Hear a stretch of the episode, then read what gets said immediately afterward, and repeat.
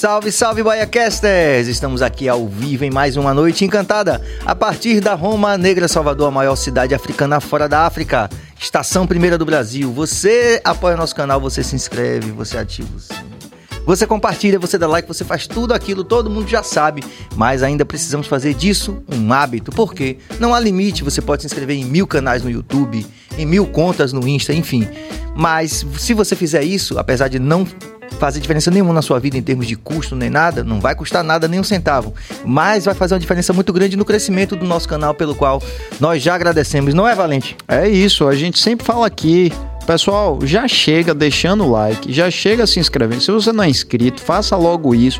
Não há por que esperar. E quanto antes você fizer isso, melhor pra gente, melhor para o nosso algoritmo, que entende o quê? Pô, mal começou, a galera já tá dando um monte de like, isso é relevante. E começa a mostrar para um monte de gente. Então é isso, apoiar qualquer iniciativa de conteúdo é muito, muito fácil. Você não gasta uma banda de real. Com certeza. Mais uma vez agradecer a presença aqui do nosso Pedro Valente, que é o mais novo, mas como dizem, last, last but not least, né? Como dizem em bom inglês, né? Que trouxe tanta contribuição maravilhosa aqui, além da simpatia da inteligência dele. Oh, meu Deus. Toca um cavaquinho que escondeu o jogo aqui pra gente, mas também é um músico de mão cheia. Então, tá Muita aqui, bondade. Na, tá aqui nessa família de músicos aqui. Junto, já tô começando o giro, hein? Junto com o nosso diretor técnico, Walterson Cabeça. Yeah. Pronto. Nosso diretor-geral, Jorge Billy. Eu. Exatamente. Ah, e já que você. Aliás, falta uma, importantíssima. Suane Gomes, nossa diretora de produção. Pronto. E já que você me apresentou, eu também vou te apresentar. Ah. Para os poucos que não conhecem, esse é Serginho do Adão Negro, um gênio da nossa música é, muito brasileira. Muito obrigado. Para quem não conhece, não, porque é muita bolha, né? É muita boa. Eu já ia dizer, ele tá ficando famoso porque o Carlos tá apresentando Bahia Cash. É, é, essa semana rolou dessa mesmo.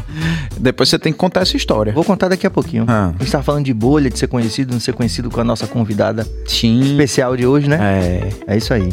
Vamos fazer o giro dos nossos apoiadores? Vamos. Pronto. O nosso merchandete também esqueci de dizer. Publicitário merchandete Pedro Valente no BaiaCast. Esse meu currículo de. Esse, esse meu diploma de, de publicitário tinha que valer alguma coisa. Pronto, com certeza. Tá valendo a partir de hoje. Manda aí. Minha gente, a gente queria primeiro é, mandar um grande beijo, um grande abraço para nosso querido Prince Adamo do Original Atelier. Bom. O primeiro patrocinador do Bahia Cash. Chegou quando tudo era mato. Obrigado, Prince, e um beijo para você. A gente não pode deixar de falar nunca aqui do, da Sunriser, que acreditou nesse projeto no Bahia Cash e fez o seguinte: eu vou pegar um plano, vou, vou pegar um, um projeto piloto e vou fazer o seguinte: o primeiro projeto de podcast do Brasil 100% Sunriser é o Bahia Cash. E aí chegou aqui mudou nossos equipamentos e mudou a nossa vida. Então, se você nos ouve alto e claro, é graças aos microfones Sennheiser. E se a gente está aqui com todo o conforto do mundo ouvindo os nossos retornos e também o nosso diretor que fala também aqui no nosso ouvido, é graças aos fones, aos headphones da Sennheiser que são vazados, inclusive, o que dá muito mais conforto. Você que faz podcast Olha, diga aí, dê, dê, seu depoimento. Você que é artista Sunriser, por favor, dê seu, dê seu depoimento aí. Pô, galera, sem palavras, realmente assim, hoje, hoje a condição de trabalho que a gente tem, o conforto que a gente tem com todo esse equipamento da Sunriser realmente é sem igual. Muito obrigado, Sunriser, e sempre faça uma oração, né? Por favor. Obrigado, Já. Você sabe, inclusive, que Melina agora tudo é obrigado, Já. Graças a você. Tudo dela agora é obrigado já. Eu Obrigado, falo, você, você beijo, resolveu beijo. encurtar suas orações, né? Tudo dela é obrigado já. Eu posso fazer uma oração? Eu pode. A primeira vez eu foi estranho, eu nunca fiz uma oração assim na mesa, tá ela, obrigado já. Era comida japonesa do Shiro.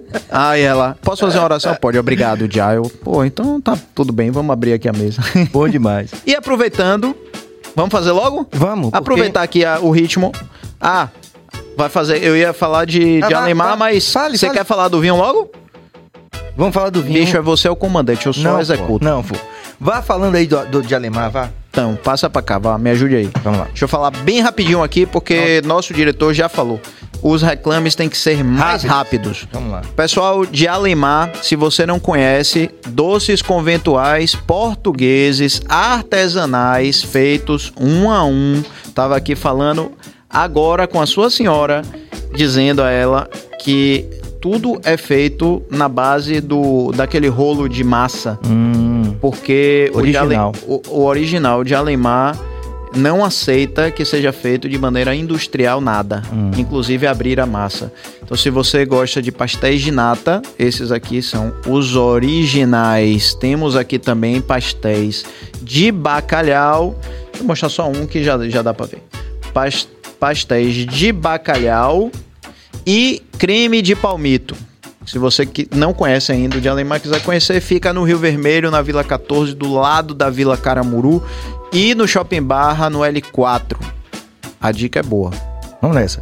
Enquanto então você vai preparando aqui nosso próximo reclame, Perfeito. acho que tá na hora da gente Anunciar. anunciar a nossa convidada especialíssima de hoje, que essa, essa menina, rapaz, é um sentimento de amor fraternal. Esse BaiaCast tem me dado grandes presentes durante esses dois anos. Demais. Não é? E Se assim- tem dado pra mim, imagina pra você que começou aqui. Pois é, e, e é muito interessante a gente falar disso, gente, porque a gente está acostumado a pensar num mundo onde as coisas se resolvem só pela questão profissional, É, que também é o caso, né? Assim, temos um respeito profissional mútuo, é, como artistas, como compositores, cantores, enfim. Mas quando coincide, é tipo alinhamento dos planetas, né? E é o que eu estou sentindo nesse momento de apresentar a nossa, a nossa Márcia Castro. Bem-vinda ao nosso BaiaCast. Oh, amigo, muito obrigada. Obrigada a vocês, Pedro, Serginho, pelo, pela oportunidade de estar aqui com vocês. Né? Acho que é a primeira vez, viu, que eu participo de um podcast. Não é possível. É a primeira vez. Que honra nossa, então. É a primeira vez que estou aqui debutando. Tô me desvirginando em podcast aqui. e muito feliz de estar aqui, né? Cheguei em Salvador também, hoje praticamente. E bater esse papo aqui com vocês. E esse sentimento de fraternidade é, é- é mútuo. Eu me lembro que quando a primeira vez que a gente se encontrou e começou a trocar ideia, eu fiz, pô, esse cara é legal pra caramba. Sabe, assim, independente do som, É. eu também amo, mas assim, tem a questão mesmo do encontro, sabe, humano, Sim. que às vezes é muito raro, né? Já botando lenha na fogueira no nosso meio. É. Então, é, quando bate essa onda assim é muito legal, é muito confortável, sabe? Mas você é bastante conhecida, eu imagino que você possa me conf- confirmar isso, ou não até, mas eu ac- acredito que sim. É, você é uma pessoa que tem esse trato com muitas pessoas de diversos universos. Até um pouco da sua. Olhando um pouco para sua obra, até na escolha do, do- das- dos temas e do estilo de cada álbum, você está no quinto, quinto álbum. Isso. Você passeou não só por diversos estilos, diversas histórias musicais, diversas vertentes, mas também nesse contato com diversos artistas com quem você ainda mantém contato. né? Sim, sim. Eu- e na verdade isso é tudo muito natural assim na minha trajetória, né? Não- eu não gosto muito de forçar muita barra para as relações, tanto musicais quanto, sei lá, afetivas e tal, sabe, sociais. E acontece que eu gosto de fato de muita coisa diferente, eu sou muito eclética, eu não gosto muito de pertencer a bolha, sabe? Eu gosto muito de passear nas diversas bolhas que existem para compreender um pouco a natureza do mundo, das coisas, entendeu? Tudo me interessa de algum modo. Não me interessa só o que é igual a mim. E acaba que aí esse trânsito é mais por uma curiosidade, sabe? Eu tenho curiosidade com as músicas, com as pessoas, com os estilos, com os universos, com as cidades. Sou sagitariana, né? Gosto de circular. O negócio de ficar já me dá tédio. Se eu ficar muito no lugar só, com um tipo de gente só, já começa a me dar agonia, entendeu? Então aí eu tenho essa coisa meio camaleônica, né? E vou muito pelo meu feeling, pela minha intuição, pelo que eu tô vivendo no momento. Eu respeito muito, sabe, os meus sentimentos, assim. Não tenho muitas prisões, não, graças a Deus. Eu Isso me custou alguma coisa também na minha Sim. carreira, porque você não tem essa linearidade que às vezes é fundamental, sabe? Pra você desenvolver alguma coisa mais de prateleira, né? Então, nunca minha carreira não é de prateleira.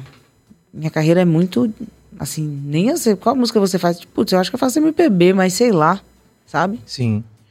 Mas é interessante isso porque você tem essa, essa do ponto de vista da competência profissional, você tem essa tarimba para poder chegar como você chegou nesses projetos com diversas diversas di- é, várias variáveis, como disse. Vamos começar backwards, né? Vamos começar agora do, do da pipoca junina. Sim, Pipoca Júnior que é o mais recente, né? Que eu lancei agora em junho, que já é a retomada da ideia de um projeto que eu fiz aqui no, no- por muitos verões baianos, que foi o Pipoca Moderna.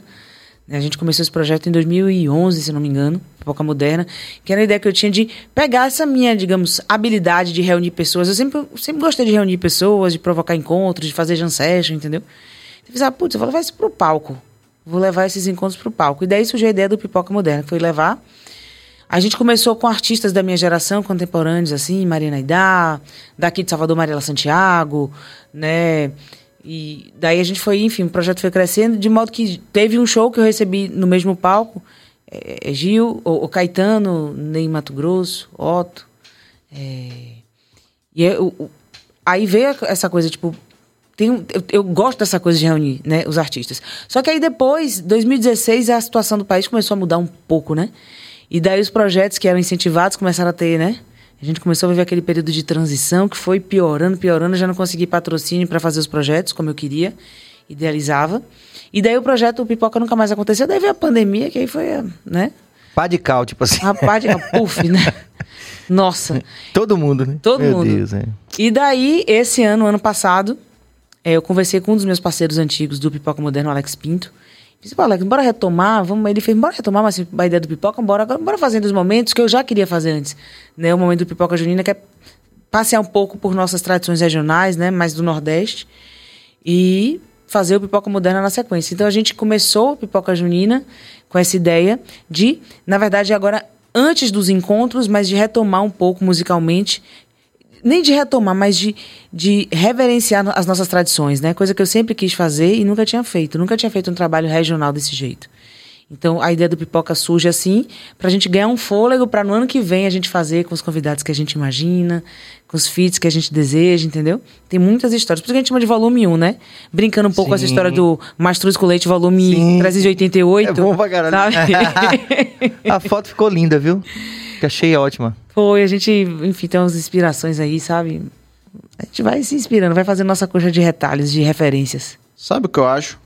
É, eu vejo assim. vou- agora eu vou falar de uma visão de um. Aliás, primeiro deixa eu. Deixa eu, deixa eu servir Isso. vocês, né? Porque quem não brindou. E assim, a gente precisa brindar os bons encontros. Até pra exorcizar o último brinde que, na moral, viu, bicho? Ih, Aquilo ali foi uma armadilha da porra, Ih, viu? O rapaz. que foi que aconteceu, Não, gente? eu vou contar A pra gente vai contar isso pra você. A gente vai contar pra você. Primeiro Isso vamos aí fazer foi um nosso negócio brinde difícil. Da, da nossa energia aqui que, que coincide, tem uma interseção da nossa energia com a energia boa. É, um brinde da Wine House aos bons encontros. E Maravilha. ter você aqui é uma grande honra, viu? Uma honra minha também, gente. Deixa eu só falar, aproveitar e falar logo de Wine House, que tá na tela ali. Pronto. Pessoal, Wine House, a gente sempre fala aqui que a gente tem uma sorte, um chame de sorte, chame do que quiser, que é a gente atrair marcas aqui, tirando a Sunriser, que são 100% baianas, são iniciativas, são batalhas diárias, porque empreender no Brasil não é fácil, viu? Mas a gente tem marcas 100% baianas que nos apoiam e são marcas criativas, são marcas maravilhosas, como Wine House. O que é Wine House? Vinham em sua casa e às sextas-feiras, primeiro, rótulos, muitos deles são é, inéditos, inéditos não. Exclusivos. Obrigado pela, pela, por me emprestar o seu Conte comigo, vocabulário conte comigo. é, exclusivos. Muitos deles são valores abaixo do mercado, são rótulos abaixo do mercado. Se não são exclusivos, eles são abaixo do mercado. E a gente tem um delivery grátis nas, nas sextas-feiras. Então você entra no Instagram já, olha lá, faz o seu combo e já recebe gratuitamente na sua casa às sextas-feiras. Então a gente passa o final de semana abastecido. Por favor, sua oração. Obrigado, Já. Ave Maria. Isso- quando, quando você faz isso, a energia desse estúdio eu sinto no ar batendo aqui. Já live. Queria mandar um beijo pra galera da Wine House e muito obrigado por acreditarem nesse projeto no BaiaCast. Vamos lá. Mas a- o que eu ia perguntar a vocês é o seguinte: eu, como é, um cara que né, tô fora do mercado da música, e mas sou um observador, vejo e tal. Pô, eu vejo vocês assim. A luta diária de vocês de é, valorizar o que é regional, né? Projetos como o seu, por exemplo. É, de estar sempre fomentando o regionalismo e que é tão importante porque é o que a gente é, né? Uhum. E tal. E aí a gente vê agora mesmo, acho que foi hoje, a Delmário Coelho falando, né?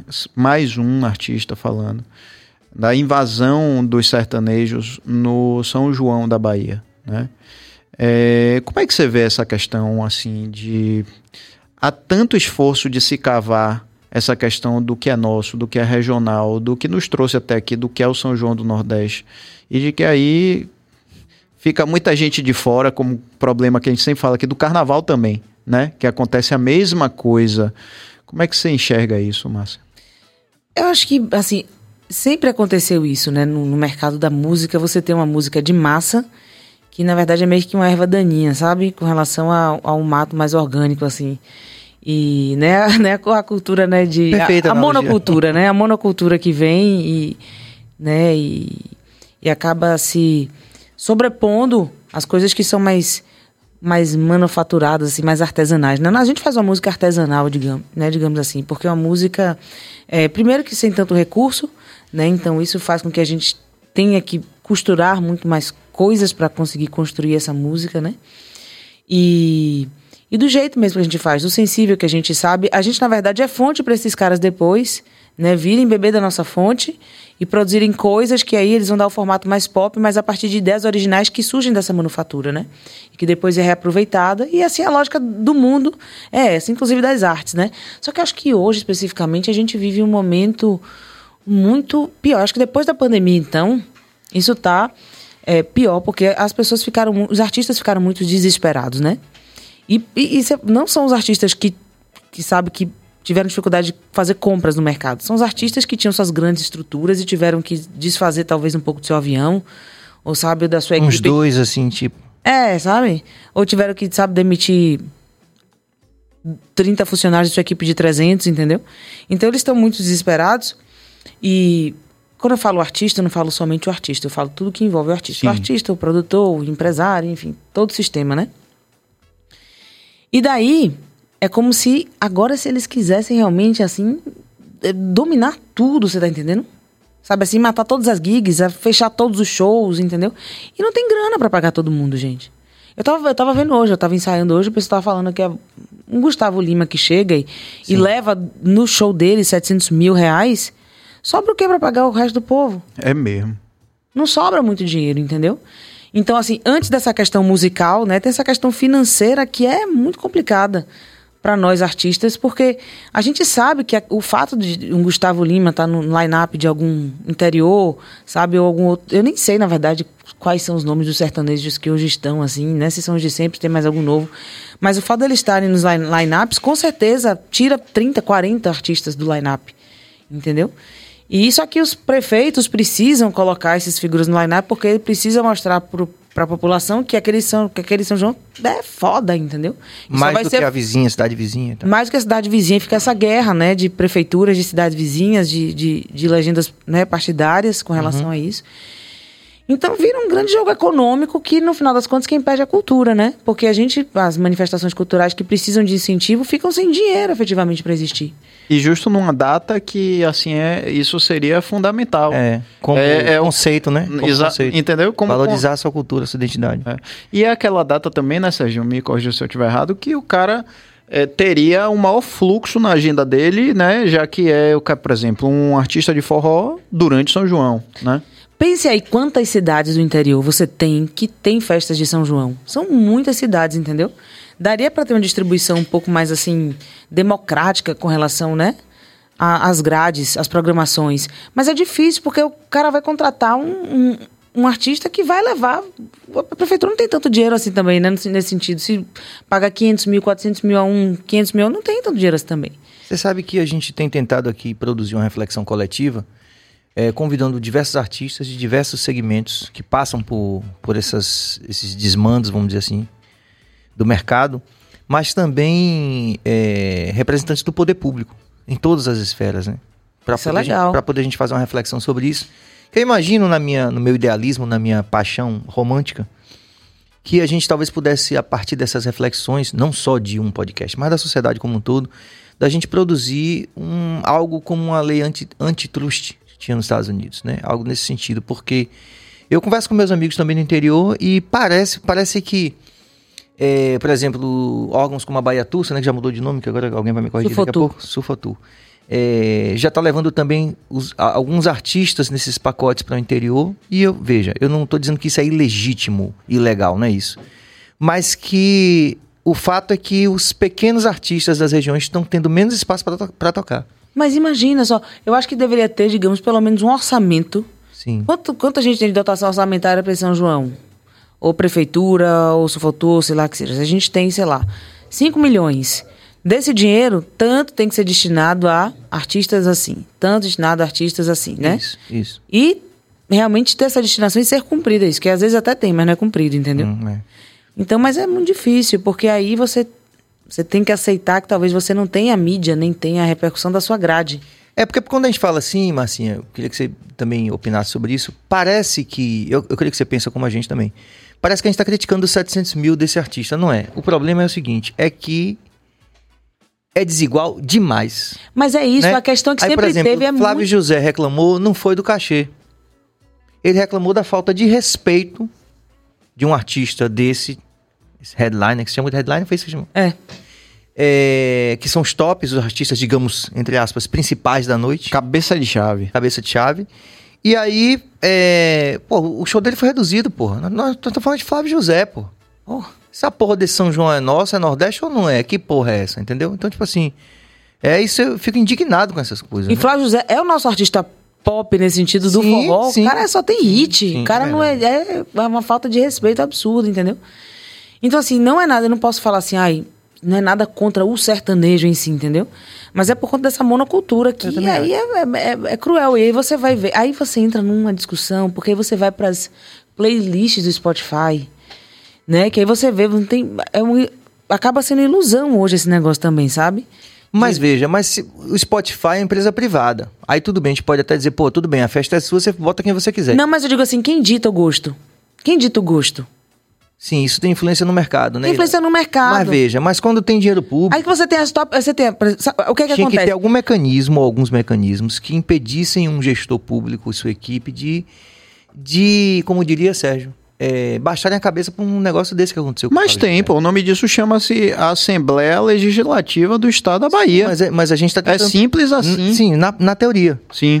Né? Na prática, a gente está vendo é, Não tem, não tem poder público na esfera municipal, estadual e federal passando por cima dessas coisas que não podem passar por cima. Enfim.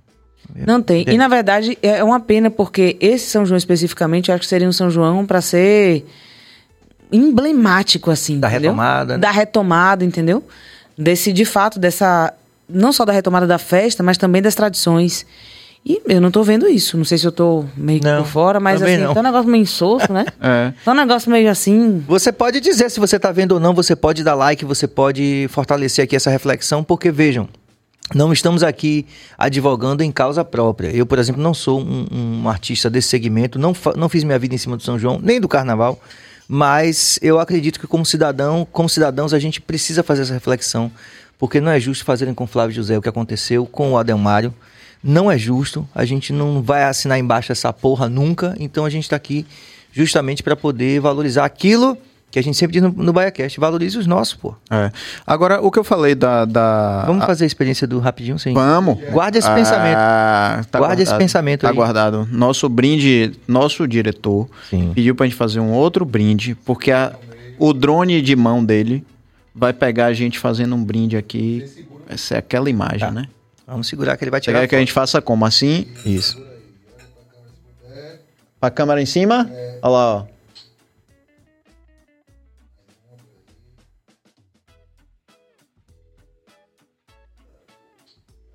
Pronto, valeu. Valeu. Negócio tecnológico. Quando eu falei da, da Assembleia Legislativa, é o seguinte: é, algum deputado Hum. poderia propor um projeto de lei Também. certo? estadual que diga assim, ó, é, no território baiano, pelo menos aqui, que é onde a gente pode falar, Sim. né? Mas e pode ser, inclusive, as assembleias legislativas em todo o país. Eu, eu falo isso porque eu, eu já trabalhei com, com, com marketing político e atendi esses caras.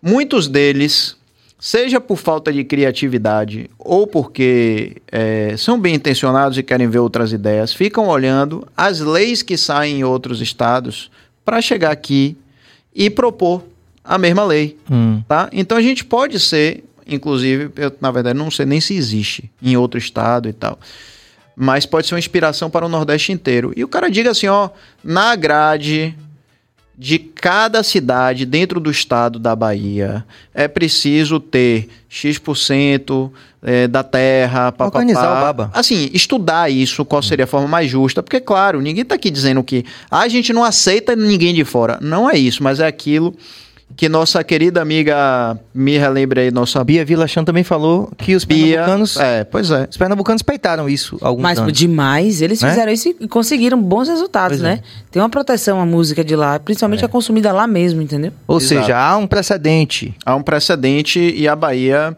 eu acho isso, vou falar de novo, sempre falo. Aqui a gente tem uma síndrome de, de vira-lata que Pernambuco não tem, de dizer assim, não, não aceito não, isso aqui é nosso.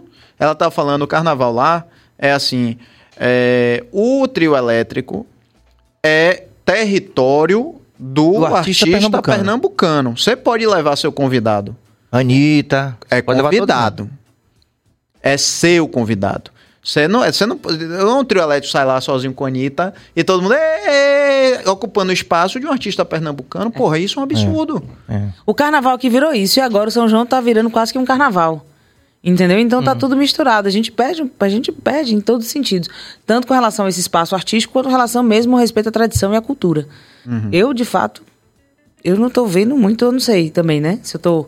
Eu fiquei feliz, quer dizer, coitado falando fiquei feliz, né? Mas eu digo assim, de algum modo, eu soube que algumas festas, que se. Algumas festas privadas aqui em Salvador, né, que, que, que, que trazem esses artistas, que assim, né? O artista ele não vem para uma festa só. O artista vem e ele faz, né, um- todo um Sim. circuito. Então, quando você quebra a perna de um dos circuitos, os outros não acontecem, né? E eu soube que alguns circuitos foram quebradas as pernas, assim, não sei se Sim. procede em algumas Agora festas São João foi. importantes. Algumas festas importantes, inclusive, né? É, É. eu vi isso. Foram, assim, bem tradicionais É, é. do mainstream, né, da, da garotada, que foram canceladas esse ano. Bom, é é. um movimento a ser observado, né? Estamos aí. Mas é bonito mesmo, só fechando essa, essa parte, bonito a, a pipoca junina. E eu queria é, que você comentasse sobre a escolha da. da você- são obras belíssimas, né? Uma que é do, do Pedro Pondé, que já teve aqui também, Sim. que é belíssima. É, eu acho que fora ele, você é a primeira regravação dessa música, não sei, mas. É a nesse- primeira, é. É a primeira. Ele iria regravar esse ano, conversando com ele, eu nem sabia disso. Só que ele acabou que não conseguiu fazer a tempo. E daí eu falei que, que, que queria regravar. E ele falou, putz, ele ficou super feliz. E engraçado, que é uma das músicas, Almar, que é essa música que eu regravei, ele só tinha feito uma gravação voz violão. E aí eu adoro também, né? Porque é uma música voz violão, mim, eu sinto fresca, sabe? Pra eu poder criar de um modo mais livre. E daí ele. Eu, quando eu canto essa música, eu lembro de minha filha. Porque tem uma mensagem de positividade que é. É, é como se uma mãe falasse para um filho. É, é mais ou menos assim, sabe? Quer dizer, que o filho falasse pra mãe a respeito da, da força que aquela mãe dá pro filho. Eu- eu- E é o contexto no qual foi criada a música, inclusive. e ele né? me disse isso, menino, eu chorei tanto, eu não sabia. E daí quando ele me falou, pô, mas essa música foi minha mãe, minha mãe não tá mais aqui, né? Minha mãe não tá mais aqui nesse plano. E daí eu fiquei, nossa, fiquei bem tocada, porque eu fiz essa música pensando muito em minha filha. Na, Na Maria Flor. Na Maria Flor, é. Ah, Que ter- nome, né? É- Lindo nome. E é o primeiro, a, prim- a primeira produção musical que eu faço depois de ser mãe, né? Não, Nunca tinha gravado, não, tinha- não tive tempo de gravar depois. E essa maternidade, hein? Ah, Como é que como é, é, que você consegue administrar uma vida de artista que tem né, seus horários, sua, né, não é uma vida de bater ponto normal que a gente sabe a hora que sai, a hora que chega, tudo direitinho. E como é que você alia essa vida né, de estrada, de palco, de gravação com a maternidade? Eu vou te falar, viu? É uma gincana. Porque hoje também eu, além de tocar minha carreira, né? Tem a maternidade que eu acho que é, é o maior trabalho de todos. Não tem nada que. Não tem trabalho maior do que esse. Esse é o que se sobrepõe a todos. Aí tem a carreira, né? E tudo que.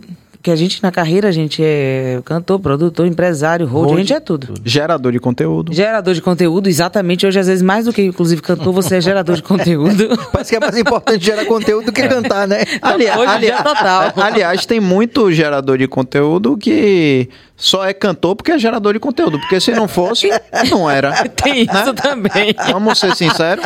Mas completamente, amigo. Né? É, é isso aí. E, e hoje também eu faço uma faculdade. Eu aproveitei a pandemia para iniciar uma faculdade, né? Um, um- Uma segunda. Uma segunda faculdade, né? É, curso de nutrição. E então é muita atividade e aí eu às vezes penso como é que eu dou conta de tudo. Eu não sei. A gente vai levando, sabe? Mas isso também me fez para a maternidade, me fez assim organizar melhor a minha carreira. Eu hoje digo muito mais não do que dizia antes. Eu não aceito qualquer coisa porque assim é muito precioso o tempo, meu tempo, o tempo para estar com minha família, com minha filha, entendeu? Então antes eu aceitava tudo, sabe? Sei lá, sabe era É outra vida. é outra vida. Hoje você fica, não, não vou aceitar tudo, eu só vou viajar realmente se valer a pena em algum sentido muito importante. Ou material, ou estratégico, é, entendeu? Não, não dá pra aceitar tudo. E eu gostei disso, porque eu achava que eu era um pouco ingênua nesse sentido, a maternidade me deu um pouco mais de chão, sabe? Normalmente dá, né? Sim, sim, tem que dar, porque senão você não, não- você não fica com, com, com, com seu filho e sua filha, entendeu? E eu preservo muito isso Embora a nessa fase gente inicial. tenha, a gente é, me permita a minha ansiedade, Pedro, é, embora a gente, a nossa classe artística, a gente tem alguns exemplos de artistas que colocaram a carreira em primeiro lugar e quando eu falo isso não é uma crítica necessariamente, né, porque cada um cada um, né? Uhum. Mas é uma decisão muito difícil. Eu lembro, por exemplo, de Vânia Abreu, né? Que eu tive a oportunidade de me tornar amigo de Vânia por intermédio de Tennyson Del Rey, que já teve aqui também, que é um querido, um, enfim, cara que mudou minha, minha carreira artística e é um grande amigo. Hoje sou compositor, colega de composição dele, dos filhos, dois filhos, enfim. E aí Tennyson é, me, me apresentou Vânia e a gente conversava muito, né? Porque Vânia também vai muito pro mundo das ideias, né? Espero que ela venha, tenha a oportunidade de vir logo aqui pra gente continuar filosofando aqui quatro horas, cinco horas de podcast. E Vânia me disse que ela colocou a, a maternidade em primeiro lugar. E ela me disse que isso teve um impacto na carreira. Assim. Ela, ela, ela fala assim que na, é, ao longo do tempo, que talvez se ela não tivesse tomado essa decisão, talvez a carreira dela tivesse ido um pouco mais além, ou muito mais além. Mas que ela estava muito feliz com aquela decisão, porque as filhas, né, ela tem duas filhas, que já estão também já adultas e tudo. E ela preferiu, por exemplo, é, ir com a filha no, no dia do vestibular, por exemplo. Levar a filha, tá ali, acordar junto e tal, não sei o que. Ah, Na época, hoje não é mais vestibular, tudo Uhum. isso, enfim. É Enem. Mas é, eu também me coloco nessa categoria, né? Que assim, que a Alice, minha filha, ela também me fez isso com a minha vida, organizou minha vida e me fez dizer mais nãos também. É interessante isso, né? É, e assim, cada um, como você falou, né? Cada um tem sua escolha, É. a gente não pode julgar, é né? julgar, claro. Porque de repente, para alguma pessoa, a carreira ali, você Sim. sabe abrir mão de coisas da sua carreira em determinados momentos também. Pode ser, sei lá, um, um braço que você Hum. ah, não queria fazer isso e você pode levar até aquela frustração pro seu filho e sua filha, entendeu? Uhum. No meu caso, não é muito natural, é um desejo natural. Tipo, eu vim, ela ficou lá, ela só vem amanhã, eu morro de saudade. Eu fico pensando, meu Deus, como é que conseguem ficar? Tem gente que vai, vou fazer uma turnê, vou ficar um mês fora. Eu penso, não estou preparada ainda, entendeu? Não estou Ela tá preparada. bem novinha. Ela tá bem nova, tem um ano e dez meses, entendeu? Ah.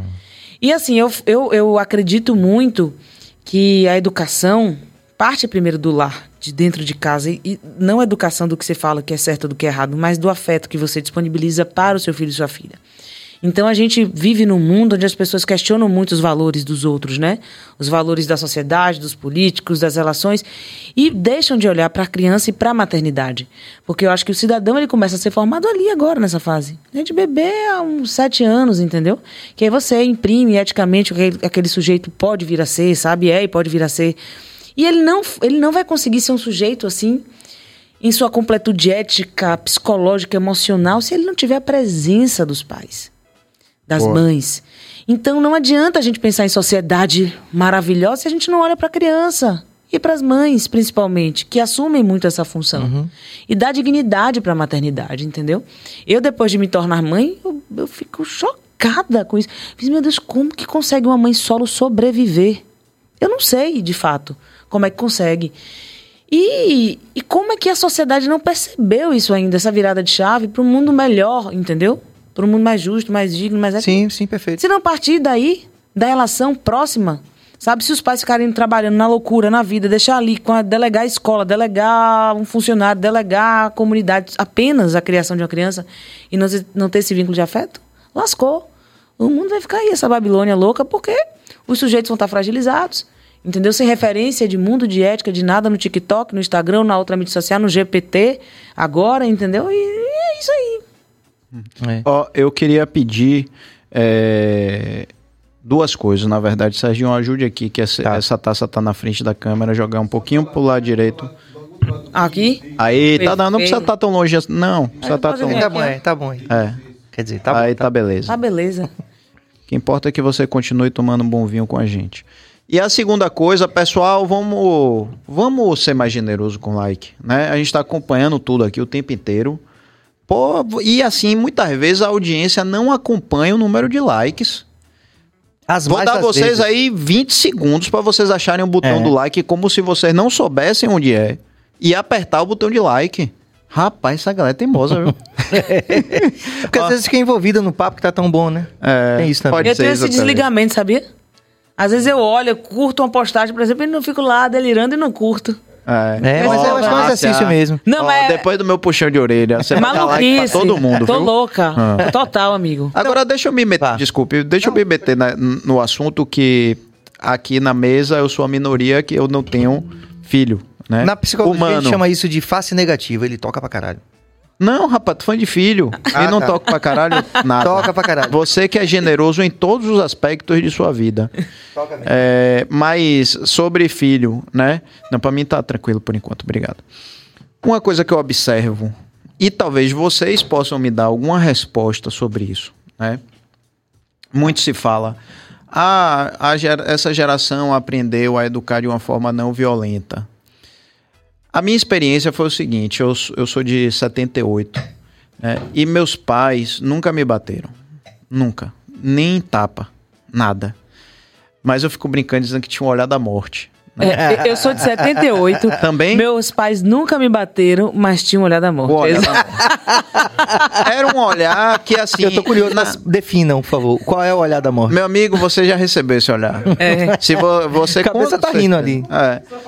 Não precisava falar nada, e Nada. não havia violência. É. E vou dizer uma coisa, não havia violência também no próprio olhar. Era um olhar do seguinte, você al- alcançou o seu limite. Chega, já deu. É, É. tipo isso. Que você batizou carinhosamente de, De olhar da morte. olhar da morte. tá? Por quê? Porque ali era o meu limite mesmo. Eu nunca avancei pra saber o que é que tinha depois disso, sendo sincero. Eu não era um- uma criança muito, é, assim, problemática, não. E assim, eu cresci amando meus pais, nunca senti nada de violência e fiz terapia a minha vida inteira e nunca atribuí nada da minha vida em sucesso ou qualquer coisa do tipo à minha criação. Eu preciso ser verdadeiro, né, sobre isso. Agora, eu vejo hoje uma geração, a nossa geração e as mais novas que né, pais e mães que eu vou falar, na minha opinião, de quem não é pai e quem não é mãe, que não sou pai nem mãe, mas poxa, que é permissivo demais e que eu já vejo, acho que todos nós já vimos, uma uma consequência disso na rua, né? É, ninguém tem um domínio sobre o ninguém, vírgula, mas muita gente não tem um domínio sobre os filhos, né? De maneira que eu fico tentando entender por que que hoje é tão diferente de ontem. E quando eu digo ontem, na linha do tempo da humanidade, foi ontem mesmo. Hum, ok. Uhum. Mas mudou absolutamente tudo. Como é que vocês, pais, né? Você já tem uma filha de é, adulta, 20 anos. adulta, né? E você tá vindo aí com, com a galerinha mais nova. Dois, quase dois. Dois, é um ano e dez. É. Na verdade, assim, quando eu entrei nessa história da maternidade, né? Caí de cabeça assim. Eu sou, na verdade, é importante eu falar isso também. Eu sou casada com uma mulher, então a gente teve um filho via fertilização in vitro. Então, quando você tem um filho, assim, por fertilização, você pensa mesmo na maternidade. Ela não acontece, uou, você pensa, bom, agora vou ser mãe. Aí você entra no processo todo, pá, pá, pá, pá, pá. então você entra na jornada mesmo, você tem consciência da jornada que você está entrando. E ela que engravidou e pariu. Ela que engravidou e pariu, Ok. né? Inclusive dos óvulos, assim, os embriões foram formados do- dos óvulos dela, porque quando eu comecei o processo, eu já tinha 40 anos. E aí já a mulher com 35 tem uma queda absurda na fertilidade. Então eu não tive a perspicácia de congelar meus óvulos antes, né? Por isso que eu falo, gente, tem 35 anos, tem dúvida se quer ter filho, congela o zorra do óvulo. E vê o que vai acontecer, entendeu? É caro, é. Quem tem condições, infelizmente ainda o SUS não. É quanto? Rapaz, o processo para você congelar hoje entre 20 e 30 mil reais. É caro. Eita, É caro. É. Uma tentativa. Uma tenta... Como assim uma tentativa de pegar um óvulo? É, porque você começa, por exemplo, quando você tá no seu período fértil, né? Aí você começa, eles avaliam aquele seu período fértil, você começa a ter uma estimulação para você produzir mais óvulos, mais e mais óvulos. Só que eu, por exemplo, fiz duas vezes. Eu não tive. Então as minhas duas tentativas, Sim. né? Cada uma custou isso, basicamente. Então foi 60. É, e não teve, não teve sucesso, né? Não Importa que você é mãe. Exatamente, totalmente. E me sinto completamente mãe, sou mãe, na verdade, né? E, mas assim, foi essa jornada consciente da maternidade. Eu comecei a estudar muito, tudo da maternidade. A fertilização, a educação, o sono. Eu me joguei em estudar, eu quero entender essas coisas, eu quero fazer direito meu papel aqui, né? E daí, estudando muito sobre educação, educação não violenta, comunicação não violenta, né? O que a gente. Eu entendo, eu, eu pratico a comunicação não violenta com Maria Flor, eu tento entender, na verdade, né? O que é que está passando, quais, quais são as, as, as todas as variáveis né, que tão, comportamentais que podem estar passando naquele momento na vida dela, que são muitas, quando você começa a estudar comportamento infantil, são muitas coisas. Mas tem uma diferença. Eu não tenho culpa. Eu não tenho culpa se eu precisar falar não, aqui não. E eu não tenho problema de ouvi-la chorando duas horas ali do meu lado. Não tenho problema com isso. Porque eu não tenho culpa. O que eu percebo, né, o que você fala e que eu concordo, é que cai naquela coisa que eu falei que são os pais que estão delegando a educação dos seus filhos Hum. a terceiros. Sejam quais, são muitos terceiros, entendeu? Pode ser familiar, pode Familiar, ser amigo, pode escola, ser amigo, profissional. profissional, Tablet. tablet, exatamente. Totalmente. Aí você sai às sete da manhã de casa, volta às seis, sete da noite, fica uma, duas horas com seu filho. Você não quer que ele chore pra você. Você não quer ser ruim pra ele. Você quer ser a melhor pessoa pra ele. Porque você ficou o dia inteiro fora. Então você não teve presente. Você não vai dizer aquele não. No único momento que você tem pra ficar com ele, você vai dar limite? Não. Aí você fica permissivo. Aí você deixa tudo. Aí você deixa, né, dar o tapa na cara sem falar que não pode, aqui não. Aí o filho vai chorar. Ah! Aí você vai ter que continuar. Não, aqui não pode. Entendeu? É isso aí, aqui não pode. Você chora, chora, chora, chora. chora. Não, aí chora, já dá um brinquedo, já dá o tablet, já dá o joguinho, já dá o desenho. Então a gente vive isso mesmo, sabe? É, não é. A educação não violenta é maravilhosa, mas ela precisa de presença. Ela precisa de presença e precisa de não culpa, precisa de paciência. Porque a educação não violenta não significa que ele não vai chorar. Ele vai chorar demais. Você tem que ter uma extrema paciência. Agora, não é porque ele tá chorando que você vai lá, entupa o choro. Lembra que. Engula. Engula. Não, esse- engula. Se minha mãe estivesse vendo aqui essa conversa aqui agora, não sei se ela tá vendo, ela dizer, porra, que esse negócio muito moderno, a gente era na porrada mesmo. Eu, eu, eu tomei, eu tomei, eu tomei, eu apanhei de palmatória, gente. Imagina. Não. É, E meu pai, meu pai ainda dizia assim, ó, vá buscar a palmatória. Eita. Você tinha que ser humilhado. você buscava a sua própria, É, sua própria- sua própria arma, né? Isso, de castigo, né? Tipo assim. Sabe- E o chinelo voador? Seu flagelo. E o chinelo voador, velho? Diga aí. Tinha amigo meu que ia e mãe não erra, não erra o chinelo, né? Não errava. Hoje não É joga até um mais. meme, né? Vários memes na internet sobre isso, né, Cabas? É, é teleguiado, né, Caba? Existia o chinelo voador na sua casa, Cabas? Vinha na- Valendo mesmo, né? Vinha na mão mesmo. Sabe a Arani Santana Arani? A Arani falava, minha filha, uma vez ela conversando comigo, na minha época, não tinha negócio de conversa, não. É, do que foi na base do psicotapa, psicocinto, entendeu? Psicotapa é massa, né? Era um psicotapa, entendeu? Eu nunca esqueci isso. Maravilhoso. É, mas é uma parada curio... eu observo com curiosidade assim, porque eu vejo é interessante a- a sua visão disso. Essa né? perspectiva é muito Essa nova. perspectiva é muito nova. Eu acho, quando, quando eu fiz, um- a gente participava de um grupo de mães, né, com mesma idade gestacional. Então a gente discutia esses assuntos todos, né? Toda terça a gente se encontrava antes de parir e tal. E daí eu era assim, não. Eu e Fernanda, não. A gente vai dar um tapinha na mão, sim. Quando quiser, vai dar, vai dar sim tapa na mão se fizer coisa errada. E aí a gente começou a entender, na partir das perspectivas das outras mães, de pessoas que estão mais nesse processo né, da, da, da comunicação não violenta de um modo geral, não só com a criança, mas com o mundo. E daí nos trouxeram essa perspectiva. E hoje eu penso, meu Deus, como é que eu falei que ia bater? Eu não tenho coragem de bater numa criança, mas. Mas eu não tenho coragem de bater numa criança. Como e é ainda que. mais, ainda mais seu filho, né? Que assim, Gente. desde que você vê aquela criatura assim, rapaz. Um pai besta ali também. Esse é beijo. Como é que você tem coragem? Eu fico É pensando, os pais de antigamente, como é que tinham coragem de bater umas coisinhas tão bonitinhas, gente, assim? É o psicotapa. O psicotapa. O psicotapa. Psicomurro. É. Psicocinto. agora psico- quer ver uma coisa? Que tivesse na mão, jogava. É foda. Era muita terapia, né, rapaz? Era muita Psicoterapia, é. Agora. Márcia, você falou, por exemplo, né? é, me permita a curiosidade. É, você falou assim é, que Maria Flor pode chorar por, por um bom tempo e você tem a paciência de ouvir.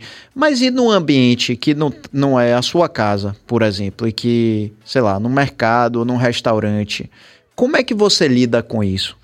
Olha, agora a gente tá entrando na fase que chamam até de Terrible Two, né? Que é a fase dos terríveis dois anos, que é o, é o a criança adolescente, né? A adolescência do bebê é de dois a três anos. Os terríveis dois. Os terríveis dois, é.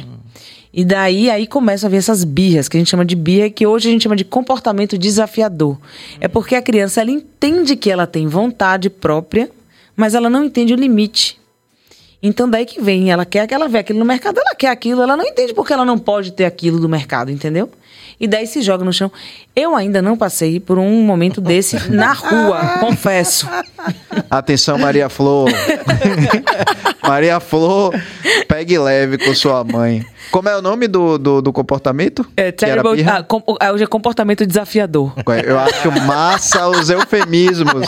É muito legal, velho. Ser pai e ser mãe é um amor danado. Alguma mãe das antigas aí que queira é, conceituar É. como era antes, como era antes de comportamento desafiador, era o quê? A gente quer a sua participação nisso. Você que tá vendo a gente aí, você, você teve o chinelo voador, você teve o. Como é o psicotapa?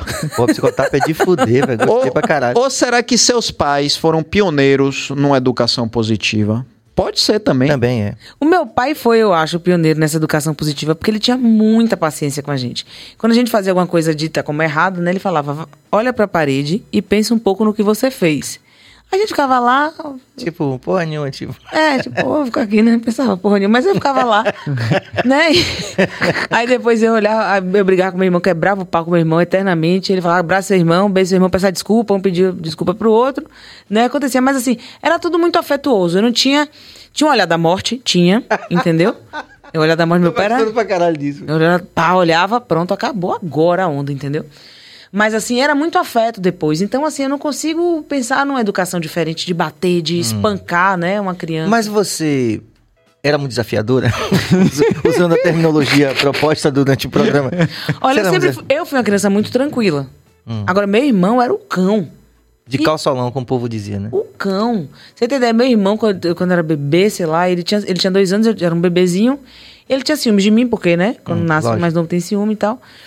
Ele sentou em cima de mim um dia, quase me mata. Minha prima que viu, ia me matar sufocada. É bem comum, né? Beliscar. É, e ele foi assim a vida inteira, entendeu? Mas um- um- o comportamento de meus pais diante da educação de nós dois sempre foi o mesmo, assim, sabe? Uhum. Tranquilo, é, no diálogo e tudo. Eu não acredito, na verdade, que tapa e resolve vida de ninguém, entendeu? Assim, Não, que- e de uma forma geral, por mais que a gente possa até. que a interseção das nossas visões aí em relação a isso não sejam completas, realmente não tem como a gente, os que passou pelo que a gente passou, fazer as mesmas coisas de forma tão violenta como a gente. Na época da gente era muito violenta. E outra coisa, os nossos pais agiam, imagina. A, a gente evoluiu muito psicologicamente, emocionalmente, em termos de consciência, né? Os pais, eu acredito que batiam antes porque eles estavam ali cansados, vendo um impulso, eles nem pensavam sobre isso, né? Então era ninguém batia pra E era educar, batia socialmente- mesmo porque queria paz. E era socialmente sossego. aceito também, tem isso, né? Era aceito, é. Era, é o que a gente chama de consciência possível da época, né? Era, era assim. Ó, tem um tem um episódio que eu me lembrei aqui, rapaz, que era um negócio de louco. Eu tinha um tinha um amigo do prédio que o pai dele era militar, mas daqueles caras assim da disciplina militar. E ele não aceitava eh, chegar em casa do trabalho e os filhos não estarem em casa. Então imagine férias da criançada do prédio, férias escolares. E tipo, se ele chegava, um exemplo, às 18 horas, os filhos que. Mas todo mundo lá embaixo, pega-pega, esconde-esconde. Os filhos dele tinham que estar em casa, impreterivelmente. E existia um acordo com o porteiro, que eram os porteiros sempre brother da gente, assim, a gente guri, né? Que o porteiro interfo- sabia onde a gente estava, no apartamento de quem a gente estava jogando videogame e tal, interfonava pra dizer: Bruno, seu pai chegou. Imagina. Vral. Rapaz, eu morava no primeiro andar. Você sabe o que, é que esse cara fez no desespero? Quando o interfone tocou, ele achou que era o porteiro dizendo que o pai. E tipo assim. Ele tinha feito alguma coisa que ele achava que já estava devendo no cartório. Ele pulou do primeiro andar, lá embaixo, Mentira. no térreo, e saiu correndo. Que foi uma coisa. Que foi uma coisa totalmente assim. é, como é eu posso dizer? Hã? Impossível, não, impensada. É impossível. Impulsiva, isso, isso. Impulsiva e, assim, não tinha Impossível sentido nenhum. Impossível também. Mas Até porque ele era, impossível, né, ele era o mais novinho de todos. Ele se pendurou pela janela Porra. e pulou, mas tipo assim, era só ele sair correndo pela porta, pegar o elevador e ir, mas foi, sei lá, um ato de desespero. Aí eu falei, rapaz, que, que terror parada isso, né? maluca, né? Inclusive, viu, Cabas, depois vê se você encontra aí um- uma trilha de suspense que eu vou fazer o... eu vou fazer a simulação do Olhar da Morte aqui, só pra relembrar as pessoas que viveram que tinham olhado a morte. Pois, é tanta coisa, né, que é- é massa. É muita coisa, bicho. É muito assunto que vem. A vida da gente é onda. Mas vem cá, voltando um pouco à coisa da música, eu queria que você contasse aquela experiência do álbum que você dedicou ao Axé. Sim. Porque você o- teve grandes participações também. Sim. Pô, esse- o álbum, né, que eu lancei foi em outubro de 2021. Falo que esse álbum é uma loucura em minha vida, porque é um dos álbuns que eu mais gosto da minha trajetória, talvez o que eu mais goste, né, em termos de produção, em termos de entrega. é, Sabe assim, de tudo muito amarradinho. De mensagem do que eu queria passar para as pessoas. Foi um disco produzido por Letieres, né? E. Saudoso Latieres. Letieres, a gente pr- produziu. Foi, foi muito gostoso todo o processo. Letieres e Lucas Santana, os dois. Só que assim, o disco flopou. O disco derrapou legal, assim, sabe? O disco cheio de participação com Ivete, com Daniela, com Margarete, sabe? Produzido por Letieres e Irã. Uma super direção musical junto comigo do Marcos Preto, que é um, um diretor e jornalista Sim, sim. paulista bem, bem interessante dessa, né? Enfim, que tá que, enfim, produziu as últimas coisas de Gal, por exemplo. Só que o disco, assim, é, a gente ia lançar ele em maio, aí veio a pandemia em março. 2020. Aí daí a gente ficou, né? Vamos, vamos esperar, vamos segurar, ver o momento de lançar. Aí resolvemos lançar em 2021, em outubro, achando que a gente teria um verão interessante, tal, tal, tal. Aí veio a Omicron. Lancei em, em outubro, cinco dias depois Letieres morreu e depois veio a Omicron. Menina, eu fiquei tão baixo astral assim, sabe? Aí eu. é, Mas serve de consolo dizer você que todo mundo, o de todo mundo flopou também? É, então, né? eu- me disseram muito isso. Não, fique tranquila, todo mundo flopou geral, entendeu? A gente fez vinil, a gente fez, sabe, tudo, assim, um vinil lindão, azulzão, assim, sabe? É, a gente teve o apoio de uma cachaçaria, a Alzira Cachaças e tudo, que patrocinou o projeto. Aí, ó, beijo pra Alzira, cachaçaria. Eu sempre digo, todo mundo que apoia, Sim. a gente tem como dever apoiar de volta. Então, cachaça, Alzira Cachaças, e é da onde a Alzira Cachaça? São Paulo, de Torrinhas, uma cachaça absurda. Eu fui Desce, conhecer a desce fábrica. tranquilo. Desce, Maria, redondíssimo. Vamos Na lá próxima, conhecer. né? Vamos fazer uma moral e trazer aqui também, né? É. Uma Vou falar com eles. Vou falar. É, Vou falar não, com eles. gente brindar de cachaça Não, também. total. E a cachaça dele é uma cachaça, tem uma parte da cachaça deles que é só exportação. Hum. Eu conheci a destilaria, é um negócio de louco. Eles tiram todas as impurezas, um negócio purinho, assim, um negócio incrível. Que massa. Mas você naturalmente gosta de cachaça, especificamente dentro do, do panteão das bebidas? Ou... Bebi muito cachaça, sabia? Quando, de 2008 a 2012 eu bebia. Todo show meu eu tinha que beber cachaça. Antes do show. E por que cachaça? Porque você gostava? Porque eu gostava de cachaça. Uhum. E aí, só que eu comecei a ficar muito doida. eu entrava muito doida no palco, assim. Aí eu falei, pô, tem que. Aí eu fiquei. Aí eu fiz, não, vou, vou mudar um pouco, né? Aí, aí comecei a diminuir a cachaça.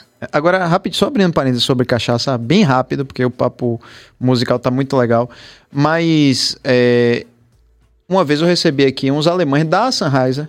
Hum. Rapaz, saiu todo Meus mundo com primos, as malas, seus primos. Saiu todo mundo na, na mala, cheio de garrafa de cachaça. Eles são alucinados por cachaça. Aliás, você chega na Europa, é, Amsterdã mesmo, é, eu pa- eu paguei. é uma vergonha dizer isso. Eu paguei 15 euros numa caipirinha de 51. Nenhum demérito a Imagina. 51, é porque 51 aqui é barato, né?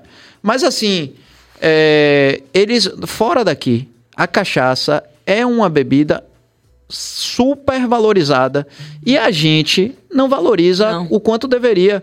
Porque assim, é, um, é, uma, é uma coisa que a gente bebe caipirosca É, e pouca gente pede caipirinha. né? exatamente, exatamente.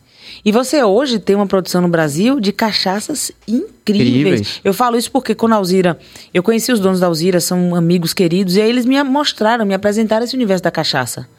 Que é imenso, inclusive. imenso. Você tem cachaças hoje artesanais, assim, coisas, é, sabe, os tonéis envelhecidas em tonéis por não sei quanto tempo, um negócio assim incrível. Tem cachaça, uma cachaça deles parece estar bebendo um pouco de uísque, assim. Porque ficam, sabe, em tonéis de madeira, assim, um negócio de louco. E a gente não valoriza. É. É. Valoriza a vodka. Fecha o parêntese. Não, eu, eu gosto muito de cachaça, assim, nesse É. sentido. E acho, e acho que passa. Acho que faz parte da nossa reflexão mor, mote aqui, né? Isso, isso.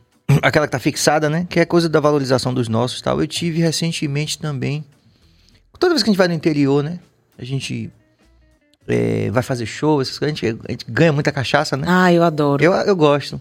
E, e recentemente também o Coronel Estourado teve aqui, deixou uma cachaça pra mim. Também tô, tô olhando pra ela assim, eu digo, pô, tomar essa cachaça aqui. Que é... Traga pra gente Porque tomar junto. eu acho também que é um, é um reaprender, reaprender mesmo a valorizar, não só do ponto de vista porque é nosso, mas também de você cultivar o paladar mesmo, né? E começar a apreciar essa coisa que só tem aqui. Tipo, é uma do jeito que a gente faz, né? é, isso é uma tendência, né, no mundo, é, assim, no mundo sustentável, né? Esse mundo ideal sustentável, que é de farm to table, né? Da, da- da- do campo à mesa, mais próximo possível. Você está mais próximo da cadeia de produção, aquilo vai chegar mais fresco, mais saboroso, mais gostoso. Você vai estar ajudando a cadeia local de produção, né? A sustentabilidade. Então, isso é uma tendência no mundo, um mundo que a gente deseja construir, né? Quando você foi pra essa coisa da, dessa segunda graduação da nutrição, é, foi também pensando nessa nova relação da gente com o que a gente come e por conseguinte também com essa coisa de tá mais de valorizar o produtor, essa coisa toda? Total, assim. Como foi isso? Um Porque dos você, aspectos... você já era graduado em música. É, música. Eu fiz licenciatura, fiz, sou formada em marketing também. Olha. Ah, tem um- Então é- são três É, graduações. É. A do marketing você não tinha me falado. é a primeira que eu fiz. Aonde Já- você fez? Ixi, eu fiz na, na FIB. Na FIB. Primeiro curso da FIB que teve. Quando chegou a FIB aqui, eu fui... Era, administração com marketing, não era isso? Era, exatamente. Aí eu fiz, me graduei lá, depois fiz licenciatura na UFBA. E aí, depois desse gap imenso, eu cheguei a fazer direito também, um ano e meio. Mas eu fiz, não, não, não. eu gosto de estudar, eu gosto de estudar. Rapaz, gente inteligente é, é curioso, coisa, né? né, bicho? Gente inteligente faz um monte de faculdade, você já percebeu isso? Outra coisa, velho. É, na verdade, dois tipos de gente. Eu sei que ela pertence ao primeiro grupo de gente inteligente. E tem outro que é dos perdidos. Eu não sei o que eu quero. Eu não sei o que eu quero. Aí vai, né? larga, larga. Não é isso? Eu uso todas as minhas graduações assim no que eu faço, né? Só que assim, pra mim, estudar nutrição já era um sonho antigo, até porque eu fui uma pessoa que mudei muito minha vida, meu bem-estar, minha qualidade de vida a partir da alimentação, né? Eu tinha muito problema de gastrite, não sei o que, não sei o que. Mudei muito a partir da Mas alimentação. você é vegano, alguma coisa assim? Não. Não, não, não. Só que assim, estudando o alimento, eu comecei a estudar as questões de sust- sustentabilidade também. E que daí você entra numa seara assim, uou, absurda do mundo, que você fala, caralho, tô numa, tô numa Matrix aqui, entendeu? Porque o, o jogo é muito mais. Quando você começa a estudar mesmo, gente, vou te falar, uma cortina se desvenda assim nos seus olhos, diante dos seus olhos. E você vê que, né, são muitos desafios que a gente vai enfrentar ainda pelo mundo.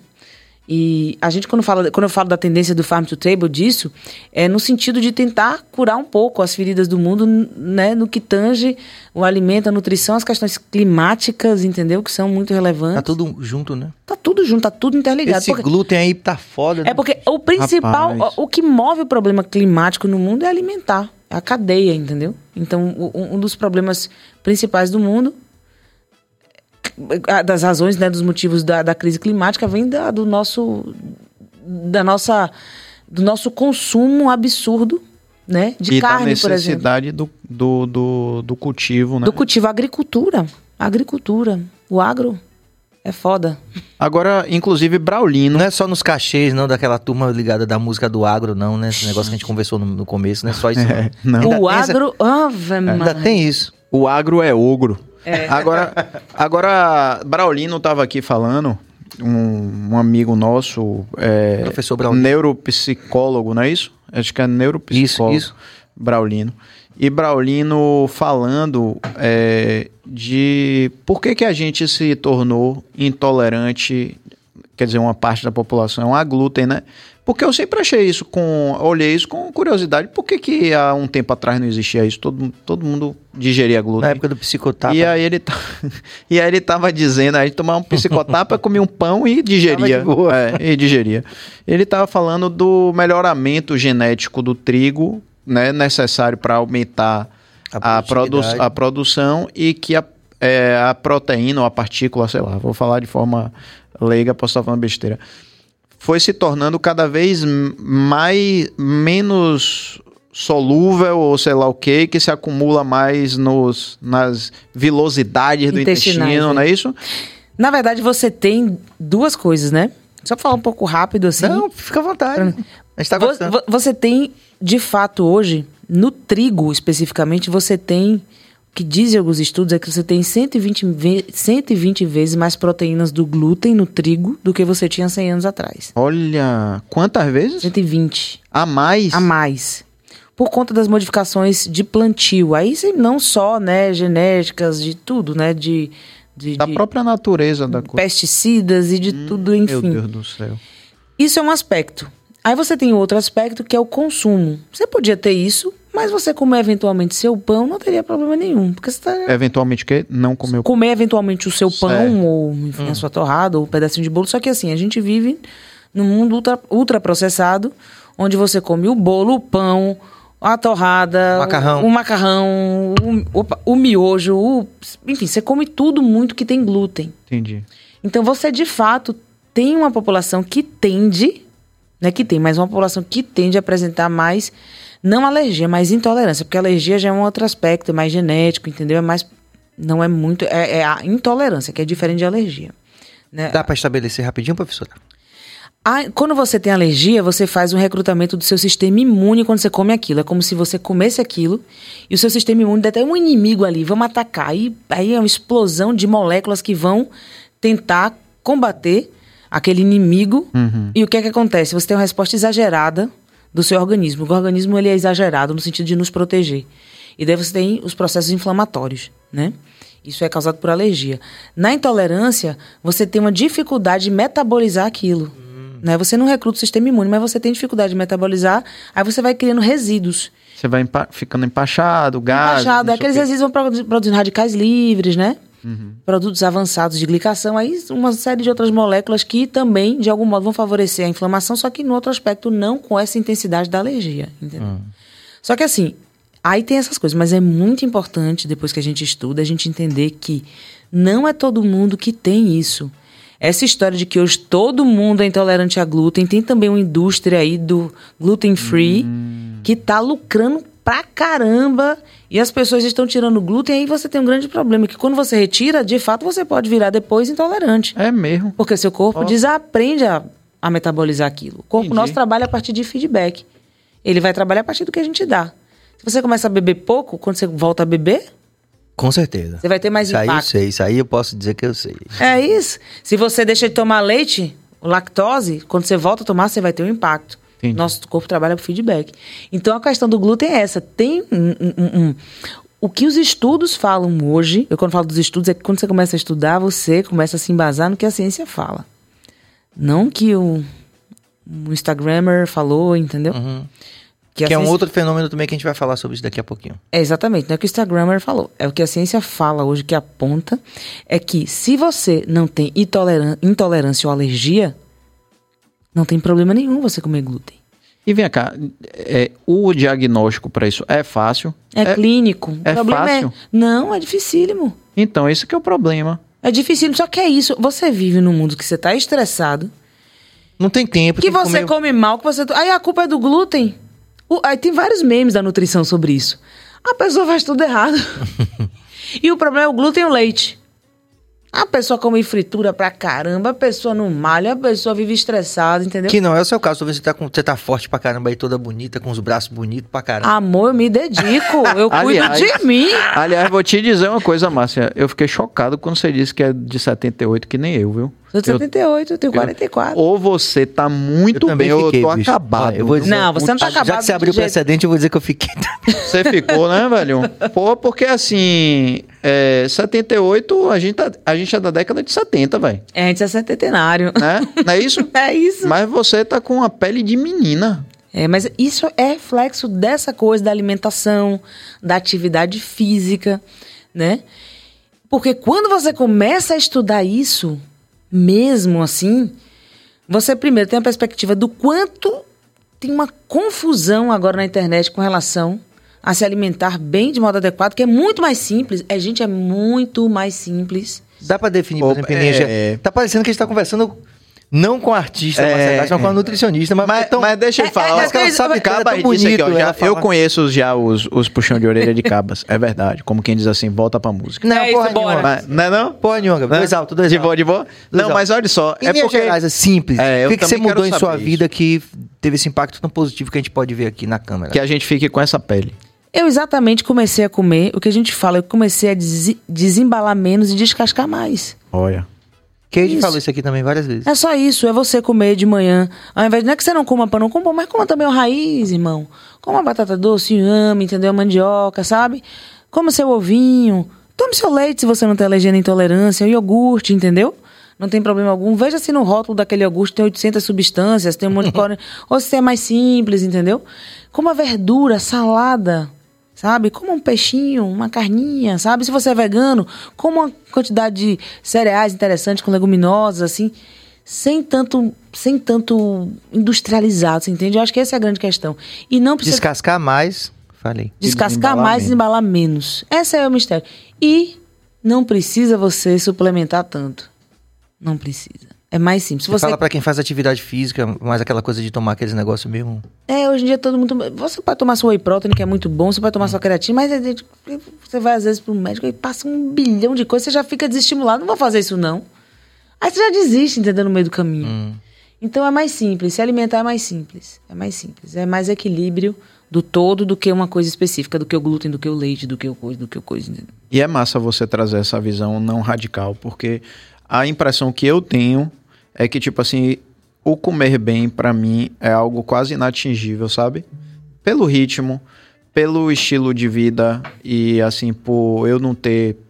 Eu não ter dons E culinários. pelo olhar de morte do vegano também.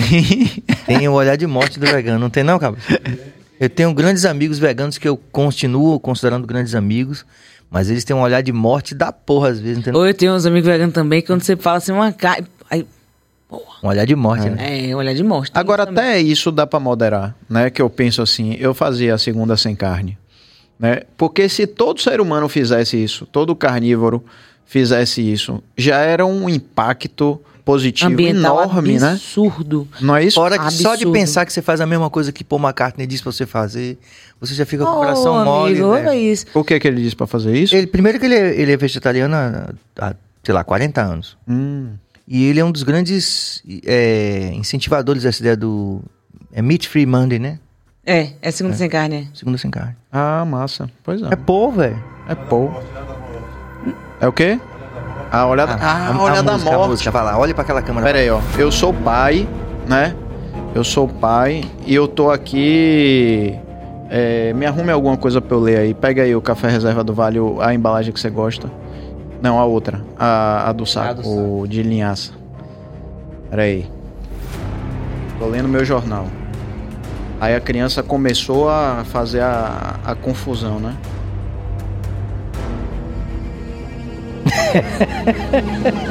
Ele é bom demais. É assim. É assim, bicho.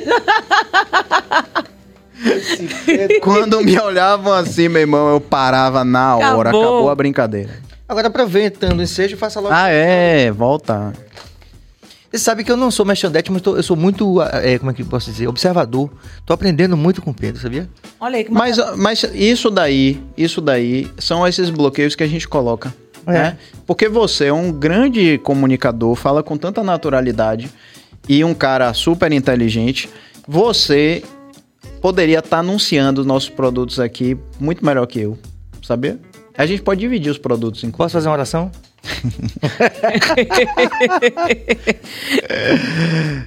Obrigado, Dia. Amém. Continue. Amém. Mas vamos conversar depois sobre isso. Vamos. né? Porque você é um cara que passa credibilidade. Opa. Pra fazer, pra fazer merchan tem que passar credibilidade. Toma aí, Cabas, tá vendo aí? É. Receba. Receba aí.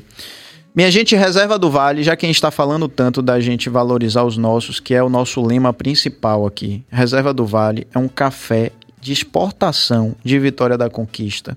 E Vitória da Conquista reúne as condições ideais para a produção de café. E aí você vai me ajudar. Clima, altitude, solo, né, que formam o terroir, não é isso? Porra, bicho. Cara sabe muito, É, velho. não, e e a, a umidade também, né? Então, assim, o Reserva do Vale, antigamente, era uma, produção, uma grande fazenda de café que pegava os seus melhores grãos e exportava para a Europa, para os Estados Unidos, para a Austrália, Japão. E aí o- os donos da fazenda botava euro no bolso, dólar no bolso, tá tudo certo, mandava o, o café sem beneficiar. E a nova geração, os filhos, chegaram e falaram assim: pô, isso não é justo não. A gente produz o melhor café e a gente aqui no Brasil bebe o pior café. Porque o café, na verdade, que a gente bebe é, é folha misturado com, com grão verde, com grão de vez, com terra, com uma série de coisas que é processado é, e torrado várias vezes, e daí vem o extra forte. Se você acha que você está tomando café extra forte porque é um grão mais forte, não. É porque ele foi torrado tantas vezes para poder esconder justamente as imperfeições. E eles, e eles disseram assim: ó, não, então vamos fazer o seguinte: esse café que a gente está exportando, vamos beneficiar Vamos pegar, vamos torrar, vamos moer, né? Isso com baristas é, altamente qualificados. Trouxe gente de fora para poder dizer, ó, melhor torra para esse tipo de grão e tal. E hoje a gente tem a chance de tomar um café, o verdadeiro café que os gringos tomam da gente e agora a gente tem aqui para nós, para o Brasil, e é produto 100% baiano. E com vocês a oração aí. Obrigado, já. Amém. Ó aí, ó, passando aí. Ó que maravilha. A produção do Reserva do Vale. Se você chega aí, viu, e a gente vai ter a chance de, de conhecer, eu Bora, conheço já. Bora, bora lá. Ó, dá uma pausa aí rapidinho, rapidinho. Aí, agora, pode pausar agora. Agora. Você sabe o que é isso aí, bicho? É, é café sombreado. Hum. Cafezal sombreado. Então, é... Quer dizer, os pés de café estão aqui, por cima Isso, têm... tem a sombra, porque essa diferença entre a, a, a exposição solar total e ele meio sombreado faz toda a diferença pro, grão- pro Incrível, grão. É. Olha pra isso. E, é- e são todo, todo o cafezal, ele é irrigado por gotejamento. E aí você vê, olha, olha como é é viçosa lindo demais, né? essa, essas folhas. Olha que coisa linda. É. É. É impressionante, porque tem assim, ó, do lado tem outras fazendas de café, e aí quando você olha para o pé de café, separado apenas por uma cerca, você vê a diferença, velho. Assim, da daquele pé que um pouco sofrido, folha seca, não sei o quê. Ó, que lindo. e É do- lindo demais, É né? lindo, é lindo. É impressionante. Fica em que cidade? Vitória da Conquista, Suíça que é baiana. a Suíça Baiana e minha cidade do coração, que eu amo de paixão. Inclusive, se tiver alguém de Vitória da Conquista assistindo, um grande beijo. Você conhece Vitória da Conquista? Conheço, na verdade, uma parte da minha família é de lá. Tinha uma tia que tinha. É mesmo? Era da rádio, ela era diretora da Rádio Clube de Vitória da Conquista. Ah, que maravilha, eu adoro o clima. Você passou e agora tá por frio lá? lá, viu? Mas ia muito na infância, muito. É, nessa época frio pra caramba. Vamos lá, vamos aqui tentar valorizar. Aliás, tem umas interações interessantes aí, vai lá. aqui. o bate-papo tá tão bom que a gente. Márcia, não, geralmente o convidado não vê porque o, o, o cronômetro fica às costas dos convidados. Mas a gente já tem uma hora e quinze batendo esse papo maravilhoso. Gente, não aqui, parece. Sem vontade de parar, né? Vamos Passa voltar. quem nem sente. Vamos voltar. É, Duda Espínola, Márcia, como você se sente e lida com a sua carreira hoje nesse contexto de internet, redes sociais, likes, algoritmos e etc? Um beijo. Boa pergunta, Duda. Valeu. Nesse sentido aí que você falou, todos esses sentidos, muito cansada. Porque, na verdade, é uma exigência de produção de conteúdo, né, para que você consiga existir, né, mediaticamente, assim, que às vezes é sobre-humana, sabe? É, e além do aspecto do tempo mesmo de você produzir conteúdo e tudo, você acaba se deparando com o questionamento: para que eu estou fazendo isso? Qual o meu propósito nisso aqui? O que de fato eu estou falando tem relevância? Faz sentido? Muda a vida de alguém? E às vezes não, às vezes é só para você ficar girando algoritmo, entendeu? Então é, às vezes é muito cansativa essa lógica. Só que assim, é como eu falo, pra mim, eu entrei no Mood depois da maternidade que só o que me interessa de fato, eu, eu, eu, determ- eu jogo minha energia somente no que me interessa de fato. Entendeu? Então eu já não tenho pretensões hoje de hypar. Você tá entendendo? Ah, eu vou hypar. Eu já tenho, canto desde os 16 anos, tenho 44. Já cantei com meio mundo de gente. Realizei um monte de coisa. Eu tô no lucro, entendeu?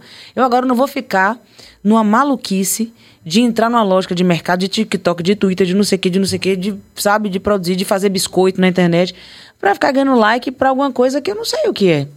Você entende? Eu continuo concentrada na minha música e cada vez mais, fazendo uma música que eu acredito que faça sentido diante de um propósito que eu tenha.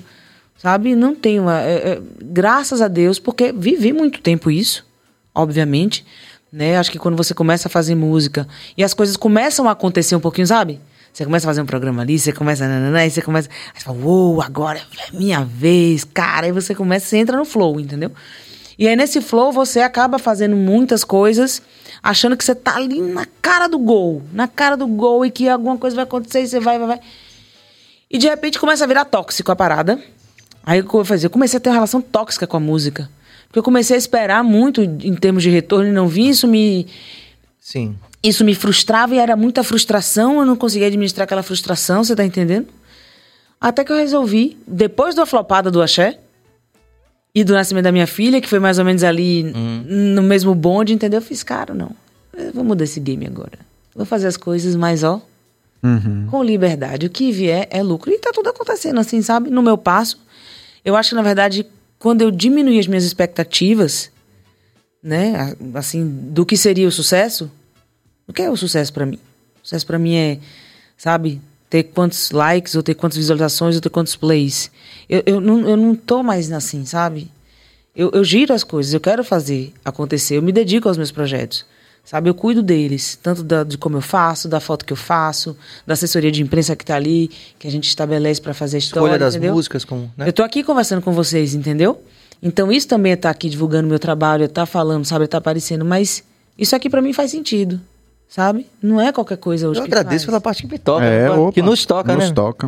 É, porque sabe, não dá pra É, fazer tudo, não dá isso. topar tudo, não dá pra porque tem que estar conectado com o propósito. Eu acho também, assim, que a gente precisa, é, como sociedade, também reaprender o significado do êxito, do sucesso. Porque Uhum. a gente está muito ligado. A gente, quando eu digo a gente, como sociedade, de uma forma majoritária, as pessoas é, encaram como sucesso somente aqueles 1% dos artistas que estão no seu, nos píncaros.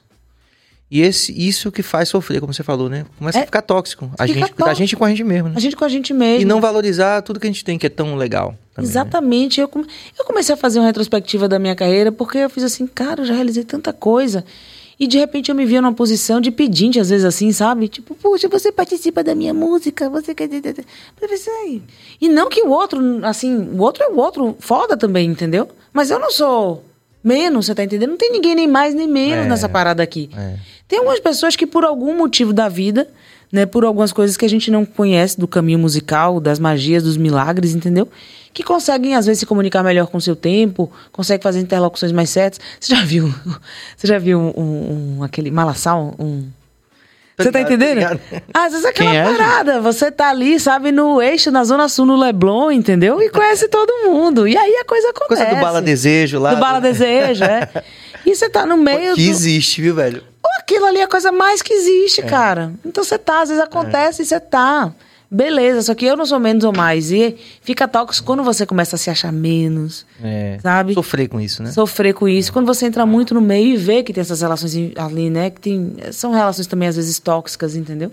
Você sabe que aqui, inclusive, eu tenho aprendido muito, como o Serginho falou, e assim, tem passado também muita gente por aqui que fez muito sucesso no mainstream e que hoje não é a mesma coisa, né? Tipo assim, que tá no Chacrinha, que tá no Faustão, que tava Gugu toda semana e que hoje não está mais. E o que eu acho interessante é que essas pessoas hoje lidam muito bem com isso, parecem que estão felizes, mais leves hoje, né? E eu acho que é curioso essa questão da humanidade, de, que é humano pra caralho, todos nós, de almejar a fama, o sucesso, achar que isso é a felicidade. É. Fama e sucesso é. felicidade. A gente associa, né? E as pessoas não têm ideia, nem eu tenho ideia, né? Mas eu procuro fazer um exercício mental para entender isso. De que, velho, do, do quanto isso é desgastante, de quanto isso te traz uma inquietação diária de estar sempre no topo, de. Sabe, eu tô falando para os que chegaram lá. É, que é o que eu sempre digo, eu adoro a história de Elvis, leio tudo sobre ele. Era um cara que dizia, pô, eu tenho um sonho de um dia poder ir pro cinema. Isso é muito foda, né? É foda isso. E é legal a gente poder criar, acho que essa linguagem do podcast de criar essa reflexão, né, que é coletiva, né? Por exemplo, muitas vezes o que você fala aqui se conecta com outra pessoa que você não conhece que veio aqui e produz uma reflexão para um Isso. conjunto de pessoas. Parece e muita juntando- gente, né? mas é muita, Muita gente. gente. eu falei aqui do Justin Bieber, pô, você for ver o cara, um, um monstro, um deus ali no, no Rock Rio, e no outro dia o cara diz assim, ah, eu vou largar tudo, tô infeliz. Não quero mais. Não quero Muito mais. foda isso. Mas é. É. porque é um peso muito grande. É. um peso psicológico, é como você falou. É você se pressionar a estar naquele lugar e aquilo tem um preço de tempo, de tudo. Você sabe que você está na estrada o tempo inteiro. É desumano. E outras coisas também mais sutis, né? Quer dizer, não tão sutis, mas eu acho que a gente também não pensa nisso. É você não saber se quem tá do seu lado aquilo é bom, é ruim, é real. Total. né? Começam a entrar outros elementos que, porra, sabe, eu fico. Eu vejo assim, hoje mesmo eu saí com dois amigos que são de infância, que são caras que eu amo, que foram colegas desde os oito anos de idade, assim, de escola tal. Irmão, o que acontecer na minha vida eu conto com esses caras. Não é ninguém que chegou, né? Tipo assim, eu fiquei famoso, que não é o caso não, mas eu tô dizendo, vamos dizer que eu Não, virei mas um artista e fiquei famoso. sim, é. E que aí se aproximou gente que você não sabe se aquilo é qual é interesse, qual é grana. Às vezes são pessoas magnéticas que chegam na sua vida e vão ficando. Então, esse grande negócio embaralhado é um negócio que as pessoas às vezes almejam e quem tá lá quer sair. É exatamente. É louco, né, velho? É exatamente isso. E o pior é que assim, as pessoas estão construindo sua ideia de autoestima, de valoração a partir disso. É. Que é muito louco. Tipo assim, eu valho o quanto me seguem, o quanto me curtem nesse mundo virtual, você tá entendendo? Então as pessoas estão valendo para elas muito poucos. É muito triste isso, gente. Mas, Márcia, me diga uma coisa. Opa, É, chegou a voz do além aí, você A viu? veio do além. Eu, Olha eu olhei aqui, não vi. É, é, é, me diga uma coisa, aqui pra nós. Vamos aqui, vamos dizer que a gente tá. Dizer que você está na- assistindo televisão, internet e tal. Aí vê uma, uma sei lá, uma Deolane, que é que, super desafinada, com milhões de pessoas. Você é uma cantora, a gente sabe disso, certo? Aí você não dá um pulo do sofá. Meu Deus, por que, que essa galera gosta tanto dessa, desse, desse negócio aí? Você não, não faz aquele análise assim com, com, com sua esposa tal? Não? Eu já consigo entender. Peraí, desculpe, desculpe. Perdão te interromper. Não, pode falar. Mas eu queria aplaudir Billy, que agora está, está assumindo que existe música ruim.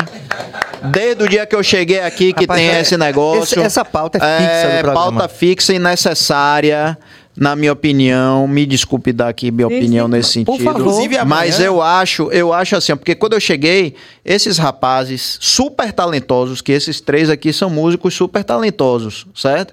E aí eu falei a primeira vez, a música ruim, não, não, não falei isso, É, música ruim, Gilberto não tem Gil música que não existe ruim, música ruim. não sei o que, parará. Gente, e eu acho uma puta de uma, de uma injustiça, gente Eu vou lançar tem o Olhar da Morte. talento... Vou lançar o Olhar da Morte pra vocês. Nossa convidada quer falar. Não, Não, desculpe. pode falar, Perdão, perdão, perdão, perdão minha vírgula. Eu vou, eu vou, eu vou terminar. Dez Mas segundos. assim, Dez é, segundos. 10 segundos. Eu acho isso. Eu acho que Billy despertou pra, pra dizer que existe música ruim A música e faz um Morte. contraponto incrível com quem faz música boa. Olhar da morte. Olhar da morte. Esse é o momento que eu vou saindo. Desculpe, Márcio. Não, desculpa, eu, eu, Isso é resenha. pô. eu concordo com você, assim, concordo hoje com você. Porque eu não acredito que essas pessoas são artistas, são influenciadores, Boa. Né, que decidiram produzir música. E daí tem uma diferença muito grande, né? A pessoa que tá ali, é o que eu falo, o influenciador que é só influenciador, que não tem um propósito em alguma coisa, ele vai começar a fazer um monte de coisa para encontrar um caminho para continuar existindo ali enquanto influenciador, entendeu? Então, muitas pessoas, influenciadores, você tem Juliette, por exemplo, você tem Deolane. Que até canta bem e tal. Que até canta bem tudo, não tem muita identidade musical nem nada, mas né, É. tem um trabalho musical e tem uma base de seguidores que o que essa pessoa for fazer, ela vai ter aquela legião ali de pessoas seguindo, entendeu? Os patrocinadores vão preferir. Os patrocinadores têm boa visibilidade, aí tem a questão mesmo da, né, enfim, da identificação por conta do jeito de ser, do estilo de vida, né, enfim, uma série de, uma construção de uma imagem ali que é interessante, mas não é necessariamente artista, né? Então assim, eu consigo fazer essa leitura hoje. E nem não fico horrorizada porque eu sei que isso existe e dentro, quer dizer, vai existir cada vez mais, né, dentro dessa lógica. Agora, o que eu acredito também é que a gente não vai ter mais os longevos. A gente não vai ter mais Caetanos, nem Gios. Nem vai, não vai existir mais isso, gente. Os clássicos, não, acabou. Mas, é, A Anitta não vai durar o que Caetano dura, gente. mas o, o, o próprio Gil e Caetano, ele usa, ele, ele, ele usa desses influenciadores, certo? Pra ter essa, essa longevidade. mas, mas Caetano é um gênio, não é Caetano, Caetano não é nem Caetano, é Paulinha. Agora a resenha ficou boa, vai, continue. continue. Porque Paulinha vai ali incitando Caetano, né? E ele vai. Vai absorvendo. Caetano é muito aberto desde sempre, né? Desde sempre, antropofágico. Então, se canta com Juliette, canta. Canta, ele canta, ele vai fazendo o que ele acha interessante. Ele vai fazendo. Isso é outra até- história. Me perdoe, até muito a leste e a oeste. Na verdade, quando a gente pensa muito que ele é muito aberto do ponto de vista estético e com muita verossimilhança, ele acredita nisso, no final das contas acaba sendo uma estratégia de marketing, de associação de marca, que é muito cartesiana no final das contas. Então, quando ele é- falava dos ombros de. já dos ombros de, de Paulo Ricardo, que eram bonitos mesmo, Então, até hoje, até Juliette, enfim, continue. É, eu, ele vê, por exemplo, ele percebe ali. Caetano, quando eu falo até de Paulinho, é nesse sentido. Porque Caetano, é até im- impressionante isso. Caetano nunca se vinculou a nenhuma marca. Caetano, ele não faz publicidade. Nada. Pra você, por exemplo, ter uma música de Caetano numa campanha de publicidade é quase que impossível. Ele não quer. Ele é contra, ele odeia. Ele não faz isso, né? Então, o que é que acontece? Quando eu falo isso é que, assim, quando ele tem... Caetano ele é muito conectado com cultura popular de modo geral. Então, quando ele traz isso pra música, Paulinha potencializa em termos de marketing isso. Mas não marketing ligado à marca em si, sabe? Mas de publicização Sim, da sim, história, sim, sim. né? E Então... de associação da marca dele, Caetano Veloso, com outras marcas que estão em evidência no mercado. Exatamente. Por exemplo, Maria Gadu, quando surgiu, poxa, aí Sim. teve aquela interlocução, bora fazer. Que não é tão ruim, né? Quer E dizer, que não- ele gostava e falei, poxa, seria legal você fazer isso e se conectar com o público mais jovem, né? Pro, pra ressignificar a música Isso. dele. Então, pô, Mas não é incrível. cartesiano, vocês que são dessa área? Tipo assim, é uma, é uma, é uma estratégia bem cartesiana, bem profissional, de associação de marcas. Sim, total. Apesar de que eu acredito muito no que eu falei. Eu acho que quando ele pensa assim, ele pensa de uma maneira muito holística mesmo. Ele acha que ele se interessa por aquele fenômeno. Isso. Mas hoje, também- mesmo, mas mesmo que um sendo muito artista, cartesiano pelo, pelo, pelo- mesmo que um artista hoje tenha esse mesmo input, faça isso, ele não vai ter a longevidade da carreira por conta de uma questão de tempo. A gente vive numa sociedade hoje em que o tempo a gente não tem tanto tempo, né, para consumir por muito tempo aquele artista e as coisas estão sendo muito fugazes, né? Não tem.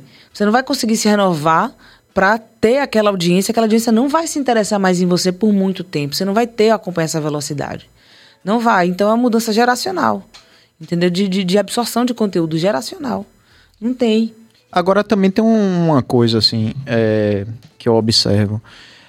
Esses caras que são consagrados, né? Eles seguem compondo porque todos os sucessos que eu consumo deles são sucessos antigos. É uma provocação que eu faço. Ou é aquele cara que chegou já no, no Panteão, que ele né, chegou lá e é um lugar cativo, fixo. Mas hoje, aos 70 e tantos, 80, ele continua criando, produzindo. Outro dia eu perguntei isso aqui, porque é uma coisa que eu não entendo direito. Né? Talvez a gente até tenha no futuro grandes nomes, gênios da música, mas que não vão encontrar né, assim, o, professor titular, aquele que vai ficar ali para, para sempre.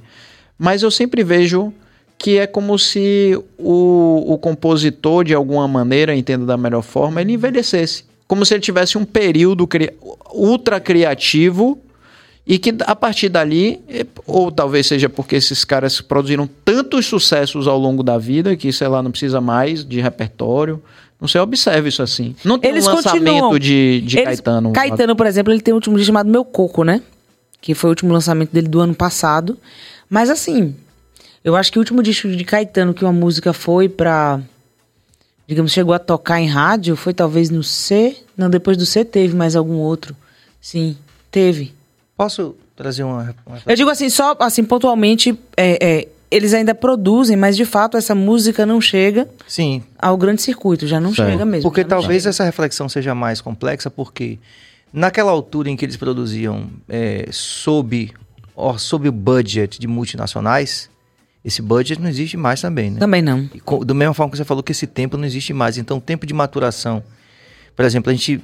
Posso trazer uma referência aqui? Por favor. Olha, é, a música do Olhar de Morte, por favor, Cabeça. É pra mim, é? De novo? Não, não pode perder a resenha, pô. Não pode perder a piada. Pronto, muito obrigado. Mas vamos lá. Tem, tem duas referências que eu acho interessantes aí pra gente tentar entender isso. Porque Pedro, ele- você vê que ele faz umas, umas, uns questionamentos bem complexos. São difíceis da gente te- é, apren- tentar aprender a realidade, né? Que ela é muito fugaz, como você mesmo falou aqui. Vamos lá. Vou trazer uma referência do Midani. É, o Midani naquele clássico do vinil ao download, que é um, um, um livro que ele escreveu. É, ele fala dessa questão é, de que você não tem mais é, o budget que você tinha naquela altura. Então, por exemplo, uma música, ele o Midani falava assim, que quando ele era diretor de gravadora, você tinha o artista que lançava, eles, pô, esse artista tem um quê diferente, pô, Marcinha, vamos investir em Marcinha, assinava o contrato. Então é o seguinte, o contrato era mais ou menos padrão para todo mundo, que era tipo assim, nós vamos, é, com o primeiro álbum, apresentar esse artista para o seu nicho ou para o mercado mais geral, é, vamos tomar prejuízo, no segundo a gente vai empatar e no terceiro a gente vai tentar ganhar. Quando ele de repente realizar, realizar o que a gente chama de crossover, ou seja, sair do seu nicho e fazer parte de, sei lá, estourar uma música na novela, algo assim, que ele passe a ser mais é, do mercado do mercado comum da vida humana, como o próprio Caetano coloca numa música. Então, por exemplo, esse artista aí vai fazer uma música numa novela e estoura e aí se torna como, talvez como Zeca Pagodinho na época da Brahma, Sim. certo? Que era também um, um- um referencial também grande de marketing, que estava ali associado àquilo tudo, né? Uma marca de prestígio e que fez uma campanha nacional de cervejaria com o cara no momento em que ele tinha um lançamento X lá. É, então o que, que acontece? Você tinha tempo, a estratégia de marketing, você tinha tempo e você tinha um budget multinacional para fazer isso. Hoje em dia isso não existe mais no mercado, só para cinco artistas no máximo, certo? E uma outra coisa que eu não sei se vocês vão lembrar de uma briga que Caetano Veloso teve com um cara que era um crítico de literatura, que ele foi pra, pra Globo. E eu me lembro que disso porque ele falou, é, quando ele estava na gravação da matéria, ele estava dizendo: o que esse cara falou sobre a obra de é, Chico Buarque é uma babaquice. É uma babaquice, é uma babaquice, é uma babaquice. Caetano repetiu isso quatro vezes, nunca saiu da minha cabeça. Esse crítico estava tava falando, enfim, sobre aspectos muito teóricos acerca da obra de Chico Buarque, de que não seria tão interessante assim, que Chico Buarque era apenas um cara que estava imitando alguma coisa, alguma tendência eh, literária, enfim. Mas ne- nesse, nessa matéria, que deu muita confusão nessa época, vocês não eram nascidos ainda, eh, esse cara fala uma coisa interessante. Ele diz o seguinte: não se pode produzir poesia de qualidade por mais de 30 anos. Talvez, talvez. Então vamos é, terminar essa discussão talvez daqui a uns 15 ou 20 podcasts. Mas talvez realmente você tenha aí uma janela onde todo o contexto da sua criatividade seja colocado de forma plena. Perfeito. E depois isso passe. Talvez. Talvez. Né? E não tem nada de errado. Não tem nada de Tudo errado. certo. E você depois vai o quê? Vai ficar Certo. repetindo a sua. Porque A tua veja, obra, porque que não é obra- pequena. Porque Que no não é final das- pequena que- celebrando inclusive só. Celebrando, porque, inclusive as pessoas, nem todo mundo conseguiu ver em determinada altura, as pessoas querem ver de novo, aquela, é, né? Já chegou uma nova geração pra consumir aquilo. Evoca bons sentimentos, como a gente vê agora pós-pandemia, as pessoas estão a fim de reviver, né? Várias coisas, Titã 50 anos, fulano, não sei o quê. Então, pô, celebrar eu aquela como obra. fã, eu como fã, recentemente eu tive aqui, a gente foi convidado aqui, você não pôde ir no dia, que quando esse convite chegou você já tinha seus compromissos, mas o BaiaCast foi convidado para o show de Zizi Posse. E para mim como fã, aquilo é uma celebração. Então se Zizi Posse no período de uma hora e meia do show, se ela tem muito sucesso, se ela não cantar determinado sucesso, Você sai eu saio de lá chateado, pô. Entendi. Entendeu? Eu saio chateado como fã, como, como cliente. Tem outro É. detalhe também, não sei se você observe como o Pedro pergunta, né? Esses artistas já não produzem mais, observe como a gente mesmo não consome mais como a gente consumia antes. Verdade. Os próprios artistas, você não sabe. É. Você próprio não sabe o que eles estão produzindo, porque você já não tem mais. Não tem tempo. Inte- É, nem tempo, nem. Não é, o interesse Mas- não é tanto. Mas Aí você- posso, posso botar mais pimenta nisso? Só eu tô É isso que você falou, concordo 100%. E também do o fato da gente ser bombardeado o tempo inteiro por tantos conteúdos audiovisuais e de tudo que, Que não talvez antes. que não tinha antes que é, é muita gente brigando pela nossa atenção Pela- há isso. muita gente então até os consagrados às vezes o período de tempo que a gente pegava e, e investia naquela, naquelas pessoas agora a gente está investindo menos mesmo Por isso que eu volto àquela história dos longevos. Por quê? Porque você não tem, por exemplo, esse, esse aspecto aí que é importantíssimo para você construir uma carreira, que é o quê? A atenção. Como é, que de- como é que uma gravadora hoje vai chegar e pensar em construir uma carreira de 10, 15 anos com você? Não tem como, Maria. não tem como. Não vai. Não tem como. Mudou. Ou, ou a pessoa não dançou a dancinha, aí pronto, já tá difícil Sem de contar emplacar. que o maior artista hoje da Sony, o maior artista hoje da Sony, sabe como, qual, como é que se chama? PS, PlayStation. A Sony hoje vive de PlayStation, ela não vive mais de, de- Ela não quer nem saber investir. Tanto é que o Mr. Beast, eh, elas fizeram uma, uma proposta do Mr. Beast, ele falou: não, bicho, não sou eu que preciso de vocês. Vocês Boa. que precisam de mim. Imagina. Então a coisa Só muda, trazer né? mais um elemento aqui, Pedro, que é, é, Eu acabei até. O Billy foi falar isso mesmo, pô, me perdi com essa porra. Porra, Billy. Porra. Lança o olhar de morte, peguei a cabeça. Mas é, porque realmente assim, a, a carreira é cara, entendeu? Construir uma carreira é caro. Caro demais. Então o cara pensa, putz, eu vou investir nessa carreira. Com certeza isso não vai girar mais de três discos. Entendeu? E talvez você não ache, não, mas que tá, que tá também mais imprevisível, já que, por exemplo, existem novos elementos que podem fazer um sucesso, que antes era muito assim, né? Hum. A gravadora tem grana, tem contato, botou na novela da Globo, pum, Na rádio. aconteceu. Rádio, pra caramba, vamos massificar na rádio. Hoje são tantas plataformas e tantas Exato. coisas envolvidas disso. Um influencer gostar, começar um movimento de vida naquilo, aí as pessoas fazerem aquele rios compartilhado, papapá. É tanta coisa. É muita coisa. E eu- cada coisinha dessa tem um imprevisível, mas tem um dinheiro girando esse imprevisível que você não faz uma ideia. Quando você pega, por exemplo, uma Anitta lança uma música, não é porque ela Anitta que ela lança a música e viraliza, não. Aí o que tem que se pagar de tanta coisa para aquilo acontecer é muito dinheiro, gente. É muito dinheiro. E às vezes você tem que fazer com a conta, a, a- a gravadora ou o empresário, sei lá, tem que fazer a conta, né? De fechamento. Eu vou investir quanto, quanto vai retornar. Você tá entendendo? O quanto vai vir de marca. Só que é isso, como você falou. A atenção do público tá completamente pulverizada e das marcas também. É, E se a gente for analisar é, assim um pouco mais, a gente percebe que não é só na música, né? Por exemplo, você que sonhou que a Catuense poderia ser campeã no Brasil naquela época, não vai ser mais não, viu, gente? Acabou, viu? Porque no futebol também a gente tá tendo muito isso. Sim. São budgets tão absurdos de quem tá no topo que você não tem, não tem condição do Bahia chegar a ser alguma coisa que... Eu não vou falar aqui pra não chatear a nossa convidada, que ela é Bahia também. Pois é. E o, o que é. Pergunta aí. Tem É, mais é, o, pergunta? que eu, o que eu queria falar é o seguinte: Dona Mari, bota aí a pergunta. É um dela. budget absurdo, né, Marcinha? Não tem Não, ela fez uma pergunta de Maria Bethânia. Eu queria dizer o seguinte, Mari, ah, você tá super. é, como é que se diz? É, participante aqui do, do nosso podcast. Obrigado por isso. Né? Eu quero que todo mundo se inspire em Mari aí, mande pergunta, participe. Mas vamos à pergunta dela. Mariana Moreira, as músicas não tocam na rádio, mas por que Betânia ganhou um Grammy, um Grammy Latino recentemente? Ah, é boa, boa então, é, pergunta. outra coisa, um Grammy hoje o que é, gente? Um Grammy hoje não significa tanta coisa. As premiações não significam muita coisa. Antes você ganhar um prêmio, putz, você ganhou um prêmio, cara, você ganhou um prêmio da música, você ganhou um prêmio Tim, você ganhou um prêmio. Hoje um prêmio é mais um prêmio. Outra coisa importante: rádio. Microfone.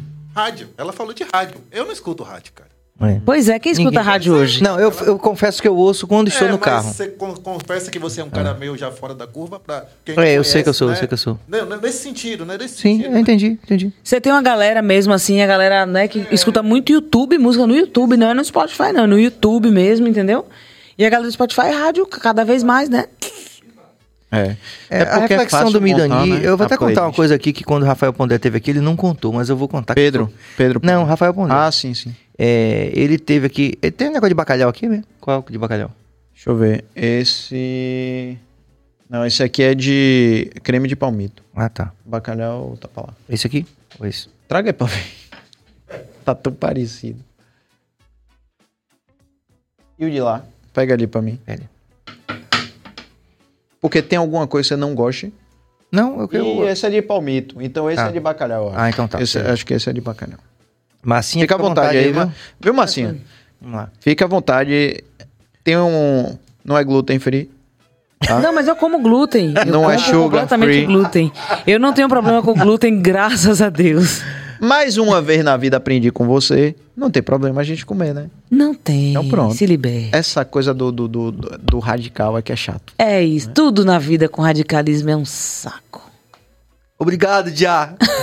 Eu que vou fazer o olhar da mostra daqui a pouco Vamos pra lá. você. Repare, o Midani fala isso. O Rafael Pondé teve aqui, ele não falou disso, mas eu- a gente é tão amigo que eu sei que eu posso comentar isso daqui, porque ele não vai chatear comigo. O Rafael Pondé saiu com o disco dele, ainda um CD físico, debaixo do braço, tentando. Quando ele saiu da Diamba, ele já era um compositor que tinha sido gravado pela Nat Roots, né, já tinha uma história, tinha sido gravado pela Diamba, pelo Adão Negro também e tal. Então ele já tinha um certo, né?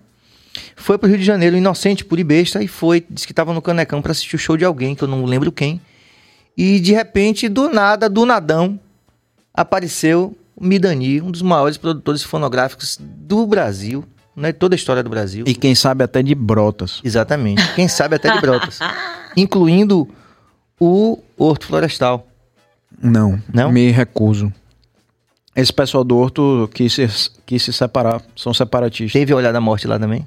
Teve, teve. Por mim, eles ficam lá isolados, Tá, pagando. IPTU caro. Tudo bem, então. Então, E aí o Midani, aí ele falou assim, é o meu grande momento. Tava com um CDzinho debaixo do braço, ele, porra, Sérgio, quando eu vi Midani, a história da música brasileira, ele falou, pô, Midani, vim da Bahia, aquele velho, aquela velha história, né, o rapaz cheio de sonho, ele conta assim, muito engraçado, cheio de sonho, porra, bicho, vim aqui e tal, e tal, tô com meu... E já tinha rolado essa coisa do, do, do MP3, já tava aquela discussão toda do Napster, que era uma, uma, uma espécie de pirataria, enfim, aquela coisa toda. Tava, o mercado tava todo desorganizado, né? Aí Midani falou assim: meu filho, acabou. O sonho acabou. Encontre outra coisa pra fazer. Oxente. Ele falou que ele ficou muito Antes ou impactado. depois de ver a obra? Antes de qualquer coisa, na conversa. Mas acabou, você tá acabou. falando uma coisa muito interessante. Assim, quando a pandemia chegou, né, todo mundo ficou louco, né? E eu comecei a me questionar também isso. E daí eu comecei a fazer questionamentos que eu não, nunca havia feito na minha vida sobre a música. Não apenas por conta da pandemia. Não por, ai meu Deus, se vier outra pandemia. Não, não isso. Isso com certeza, mas... Qual a longevidade de minha carreira? Qual a vida que eu quero construir? Onde é que eu quero estar daqui a 10 anos? Eu quero estar. O que, que, como- o que, que vai ser esse mundo da música daqui a 10 anos? O que, que vai ser massa daqui a 10 anos na música? E aí eu comecei a perceber que talvez o que a minha carreira pudesse me dar, talvez não fosse a vida que eu gostaria de construir em termos de estrutura mesmo. Em termos de o que é que eu quero, sabe? Financeiro, inclusive. Financeiro, o que é que eu quero fazer? Eu sou uma mulher que gosta de viajar. Gosto de comer meu ranguinho, entendeu? Gostosinho, entendeu? Tenho, acho que tem, mas todo mundo tem, né? Suas coisas, suas, né? Tenho uma filha, quero que minha filha, sabe? Tenha acesso a experiências na vida. Experiências custam dinheiro. E eu comecei a entender que eu fiz, velho, esse rolê da música é, tá muito doido, né? Eu não posso falar o que ele vai ser, mas eu sei o que ele não vai ser. Ele não vai ter a longevidade que tem hoje, entendeu? Ele vai ter muito mais concorrência com outras linguagens. E talvez seja assim um, um- um- um- Talvez eu esteja quase batendo no teto de onde eu posso, posso chegar com essa história aqui. E daí que veio. Daí que surgiu, inclusive, o grande estímulo de fazer outra coisa que eu gosto, obviamente, jamais faria algo que eu não gostasse. Sinto muito pelos colegas que entendem isso, mas que não encontram, porque tem gente que não, inclusive não tem, não encontrou outro desejo de outra coisa pra fazer nem nada, entendeu? Você fala é da uma- música. É, da música, exatamente. Porque de fato a sensação de que eu tenho, ainda mais agora com a inteligência artificial, que aí a gente não pensa direito sobre essas coisas, né? Porque a inteligência artificial é, enfim, é uma, uma, uma coisa que no campo das artes vai sacudir demais, entendeu? O compositor, por exemplo, entendeu? A algoritmização que é a bolha da bolha da bolha da bolha. Entendeu? É você construir uma música para bater certamente, construída por um algoritmo, entendeu? Então, é um cenário que a ideia parece que veio essa mesmo, acabou. Assim, né? Não é que acabou, mas assim, o teto Sim. chega mais rápido, entendeu? Então, assim, a depender da vida que você queira construir e da estrutura que você tem de vida, é muito difícil. Você, uou, sabe, 20 anos, uau, começando aqui, e se jogar, sabe? É muito difícil, assim. Eu tenho essa sensação de que, assim. É, Oh, desculpe. Não, pode falar. Não, é porque chegou uma mensagem de Duda aqui. Tem como botar aí, Cabas? Que tá totalmente Não sei dentro se do Marcinha que vai você tá lembrar, mas falando. Duda, Duda foi guitarrista do Adão Negro também, compositor, Ah, compositor que de alguns, massa. alguns sucessos da gente também, junto com comigo e com o Marcos Guimarães. Então manda aí. E hoje está fazendo trabalho autoral em Portugal, que está se dando Olha, super bem. É. E foi estudar, fazer o mestrado em letras, que é a formação dele. Não tá ele, vendo? ele achava, inclusive, que não ia tocar em Portugal, que não ia ficar rolar música mais. Eu acho que o mundo se direciona muito pra isso, para as multicarreiras, sabe? Pois As é. pluricarreiras. assim. Vamos lá? A interação dele, Capas? Lê aí. Márcia e todos aí, Márcia e todos aí, além de tudo que vocês falaram, o que eu concordo, o que eu- e que eu concordo, vocês acham que o contexto atual, por mais que tenha ajudado a democratizar a música, por outro lado, a banalizou?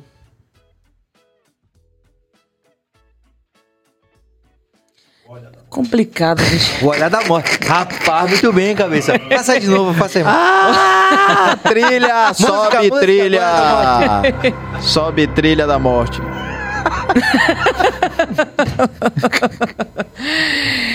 É, é- é, esse termo é, às vezes pode parecer pejorativo, né? Banalizar, né? Você falar que, né? É, mas a sensação de que eu tenho é que é, outro termo sem ser banalizar, talvez um pouco mais sutil, mas que talvez seja isso mesmo. Psicotapa. Psicotapa, é. Psicocinto, sabe? É, existe, na verdade, uma efemeridade. Isso pode ser uma banalização, né? Vamos fazer um exemplo assim. O que, é que você ouvia 10 anos atrás? O que eu ouço hoje?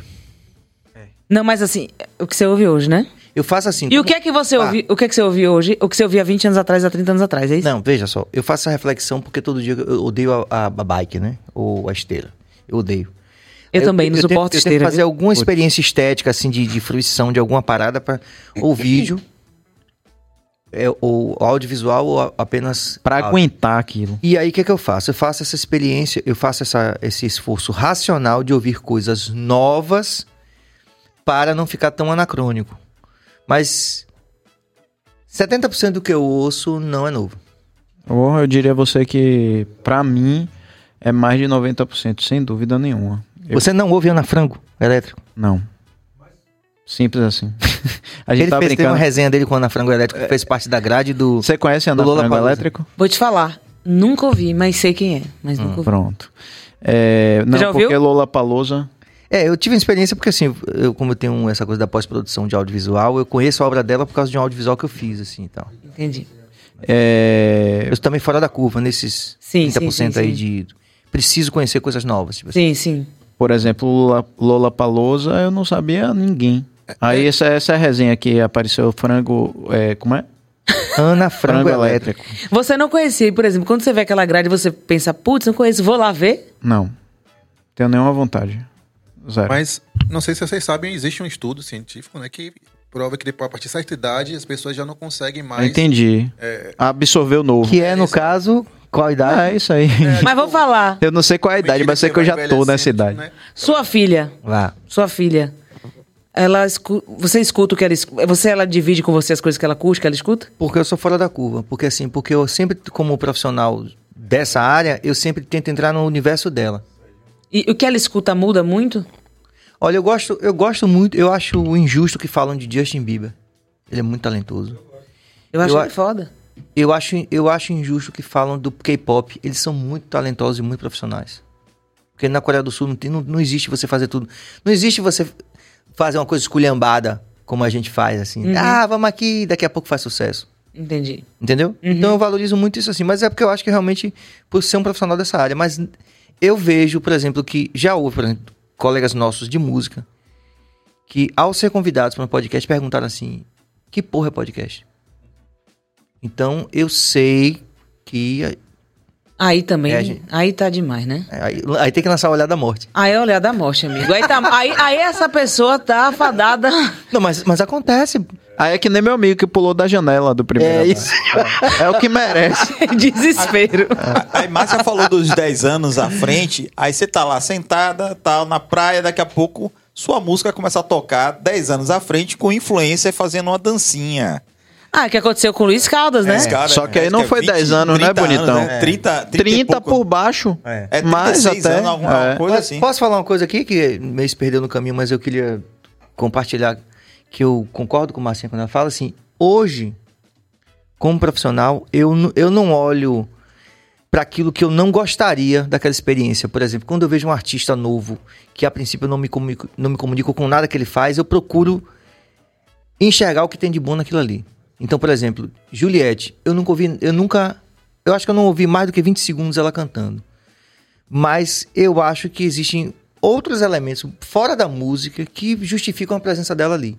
Eu sempre tento entender o que é ou o conjunto de fatores que fazem aquilo ali ser algo que tem uma aquele impacto social que tem, mercadológico que tem, entendeu? Eu eu sempre faço isso, por mais que eu não goste. Eu posso até chegar no final da música assim e dizer assim, rapaz, eu não go- continuo não gostando.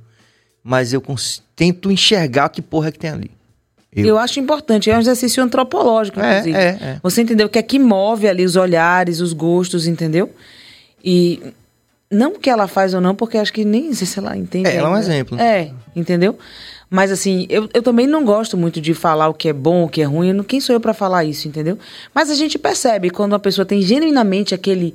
O, a pulsão artística, entendeu? O que move. O que move é arte, o que move mesmo. E se entende quando uma pessoa que tá no rolê experimentando. Ah, eu tô aqui, tô, pô, tô de boa aqui na lagoa, tô na crista da onda, eu vou fazer umas coisas aqui. Vou cozinhar um pouco, eu vou cantar um pouco, entendeu? Eu vou botar aqui porque eu sei que vai ter audiência, sabe? E o comentário do Chico César, esse é pior ainda. Que ele fala: Eu hoje eu como graças a Juliette. Porque se ela não cantasse um trecho da minha música no. Eu, eu tava. Não, ela reacendeu, de fato, ela deu uma Mas é reacendida na carreira de Chico. também. Ah, Mas, aí é assim. que falou, né? Mas é mais assim. É exagero dele. De fato, É. ela, de- ela deu uma movimentada, mas Chico César. Porra. É. Eu, eu diria a vocês o seguinte, pô, eu não tenho orgulho nenhum de dizer isso. Mas, e eu admiro isso que você falou, que você faz. Tipo, pô, vou parar para ouvir e analisar. Talvez eu seja preconceituoso mesmo, ou tenha parado no tempo. Mas o som de Juliette, ah, na verdade, ela cantando é aquela coisa que você falou. Pra mim, ela não é um can- uma cantora é, é uma influência que ah, vai tem outras vertentes e tal que talvez sejam complementares e tudo mais mas não gosto de ouvir e não e não tipo assim não em- emprego o meu tempo para ouvir mas falo isso sem orgulho nenhum porque eu acho que é bacana a gente se forçar a entrar em novos universos né É, mas tem coisa realmente assim Mas eu acho que essa coisa que é sua, não. Eu acho que é de um tempo, de uma geração e de um tempo. E, por exemplo, quando você, se você pensa, sei lá, que há seis anos o sucesso do Brasil era Vai Malandra, e que hoje você tá falando, ai, que saco, Vai Malandra, coisa passada, datada, entendeu? Eu acho que, assim, a gente, ao mesmo tempo, tem uma percepção de que as coisas, nesse sentido, que nos chegam, pra chegar, te- roubar nossa atenção, tem que ser o filtro do filtro do filtro do filtro pra chegou. Essa coisa filtrada, ela tem muito dinheiro para ser filtrada para chegar até a gente. Ela é muito comercial. E as coisas muito comerciais, elas não duram na nossa memória. Não duram, não tem jeito. Então, por isso que eu acho que é. um- um- um- um- quando eu falo dessa. Não é a, a visão do apocalipse, não, mas é no sentido mesmo lógico. Uma coisa para ter a nossa atenção. Vamos pensar, Caetano, anos 80, anos 90. Eram muitas pessoas. Você tinha um pop nacional, você tinha muitas coisas que chegavam e que não chegavam e que tinham assim na nossa cabeça, no nosso coração, né? Era, a gente absorvia. Hoje não tem espaço para tudo. E o que chega é muito comercial e não dura. Como é que vai durar a carreira? É. Se não dura. É, inclusive Dudinha que teve aqui. Você lembra? Ela botou a gente pra fazer uma dança. Uma dança. A Duda Maria, ela, ela é uma influenciadora. Tem quantos milhões mesmo? Uma cacetada de 14 milhões. milhões. Essa dos 14 milhões. É. É, E, e Dudinha, fofa. tem 20 anos, né? vai fazer 20. 20 anos, carinha de, de 16. E aí ela botou a gente pra fazer uma dancinha de uma música lá. E eu e, claro, eu e Serginho, a gente se batendo horrores com a coreografia. E o mais E aí Serginho, que é, porra, um cara curioso e vai a fundo, chega e pergunta: Dudinha, essa música é de quem? Não sei. Tipo assim, é uma, é uma dança que tá super. A dança Tendência. tá ten- Isso aí- trend total, mas ninguém sabe quem é o artista. Mas isso aí é incrível que ela falou, porque a lógica é essa. A música hoje está a serviço da dança do TikTok. E a inteligência artificial já está sacando, e quer dizer, o desenvol- quem desenvolveu, quem tá- vai se aproveitar dela, da inteligência, o que é que bate na dança? Algoritmo, proof. Produz aquilo. Você tá entendendo? Então, assim, cada vez mais. Aí o outro, e o Caetano que existia antes? E o Lenine, mais próximo aqui, você tá entendendo? E o Chico César? Cadê dessa geração? É, Você tem a geração da música da MPB fofa, Ana Vitória, né? É, não é tão ruim, não. Que o Thiago York, mas Eu gosto, eu acho ele talentoso. que chega um pouco, mas você entende, não tem robustez que esses outros têm no sentido de fixação de memória, de composição. Sabe? Pra falar, putz, essa pessoa vai ter aí uma carreira de 10, 15, 20, 30 anos. Você imagina? Ana Vitória daqui a 30 anos? Não. É, boa pergunta. Boa agora, pergunta. Agora você lançou o olhar da morte agora aí. Esse foi. Esse foi. Ô, Márcio, eu gosto tanto que você fala mesmo, sabe? É. Fala mesmo. Porque eu vejo muita gente que senta aqui, sem que eu entendo também o mecanismo, que não chega e abre a boca e fala assim. Importante falar. Tem que falar. Tem que falar Porque as mesmo. pessoas precisam pensar, sabe por quê? Porque tem um monte de gente achando que tá por cima da carne seca. Outra coisa, a música é feita por pauta. A pauta LGBTQ é mais, a pauta trans, a pauta não binária, a pauta negra. Hum, Tudo bem. Merecedor tem que ter o lugar de fala, sabe? A reverberação do, do- do- da- da- da- da- dessa construção a partir do lugar de fala da pessoa, De suas histórias. de suas histórias, entendeu? Mas isso substitui o talento? Além de não substituir talento, é importante que exista, mas não substitui talento. E outra coisa, isso também não tem longevidade. Isso não dura. Porque isso está durando por quê? Porque a pauta é essa agora do momento. A publicidade, entendeu? Que vem, que entende todo o game. Só que assim, as pessoas são capturadas, os criadores, a partir disso, entendeu? E entra no mundo, no mundo de ilusão. O problema é esse, você pode surfar na onda, gente. Mas tenha consciência da onda que você está surfando. Já vá se ligando no game, entendeu? E ainda tem um detalhe, viu, Márcia? Que é o seguinte: no futuro, a gente espera que isso aconteça, que essas pautas, que essas discussões não sejam mais necessárias, porque deixaram de fazer. bate de novo, bate Sentido. deixaram de fazer sentido porque as pessoas não têm mais preconceito. Tô falando de um futuro, um Exatamente. futuro, né? Eu espero que não seja um futuro distante, mas que é a mesma coisa. Um exemplo. Eu fui. o que é, rapaz? Que futuro, velho. Pera aí, velho. o filho fica assim, ó. Tô sacaneando, vai lá. Mas é, eu me lembro que na década de 90 eu tive em São Francisco. E não foi do Conde, foi São Francisco, na Califórnia. Bom pra caralho. É, e aí, e tipo assim, eu me lembro de alguém ter me falado, eu era um adolescente, ter falado assim, pô, se você aqui contar uma piada de gay, ninguém nem ri, nem briga. Eu falei, como assim? Não, porque pra eles não faz sentido. A mesma coisa de eu chegar e dizer assim, vou fazer uma piada aqui de ruivo. De ruivo? Por que de ruivo? Mas tem não, a clássica Não tem do ruivo. sentido, entendeu? Tem a clássica do Rio, você sabe qual é, né? Não. Do, do carpet, do, do, do... Do the curtains, match the carpet, não tem isso? Não conheço. Não conhece, não? Não, nos brinde. Não, mas tem, tem. Essa, essa é bem pesada. não conheço mesmo. também, não. Não, então não. Não, nem conte. Não, pergunta pra toda ruiva se, se, Ah, se a cor da Ah, cortina sim, é a mesma do carpete. Ah, isso aí é, é, esse é um clássico. É um clássico, é. é um clássico. Mas é daqueles tem- clássicos mas- terríveis que depois a é, gente pensa, né? É. Mas aí tem mais a ver com fetiche do que você descredenciar alguém, fazer uma coisa. Eu acho que é, é bem masculina essa piada, né? É. É. bem, é bem de fetiche sexual isso aí, eu acho. Não tô Tô justificando, pensando. não. Não, mas sim. tô dizendo o que, o, qual é o lance. Machista. Mas- Mas o lance, o lance da piada gay, que na década de 90, se você olhasse, Chico Anísio fazia, o próprio Jô Soares fazia, era uma coisa normalizada. Chico Anísio hoje seria cancelado. Total, na hora, trapalhões, um monte de coisa. E aí falaram isso pra mim assim, ó, que eu achei, eu achei... que é boa. Eu falo- Hã? Quem foi que contou essa daqui dos Trapalhões? Quem foi? Qual foi? Do, do, do, do pé de pato que Mussum tava usando.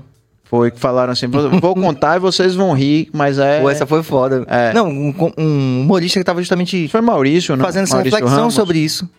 Né, que disse que eles não tava na pauta, mas, tipo assim, esperando alguém resolver a luz, aí. É, Didi. Didi pergunta assim: seu pé cresceu, foi foda. De- É. Falou, seu pé cresceu porque ele tava de pé de pato. Pé de pato, velho. Olha isso que foda. Escroto Você tá entendendo? E isso era. Era... Rolava. Isso é por isso que é importante ter a pauta, sabe? Ter, É. ter lugar de fala, como fala, de voz, em todos os lugares, na literatura, na música, sabe? É importante, porque essas figuras vêm, sabe, todas, e vêm revelar um outro lugar e vêm, como você está falando, normalizar. Né? Eu faço parte da comunidade LGBTQIA. Eu sou L de lésbica, Sabe entendeu? que teve uma atualização recente aqui? LGBTQIA, aí tem mais um, né? LGBTQIAPN+. É, a PN, é exatamente, exatamente, amigo. Eu Esse tenho- cara eu tenho que me, aprende me rápido. atualizar. É. Mas entendeu a normalização do que eu acho que no futuro, eu não sei que futuro é esse, e que as pessoas pensem igual em São Francisco, que não vai ter. Sentido? o- a pessoa não, vai, não vai mais se machucar, porque não faz sentido pra ninguém aquilo, entendeu? Claro. Então, aquilo na década de 90 me falou assim: porra, que bonito, isso que legal chegar nesse ponto de evolução.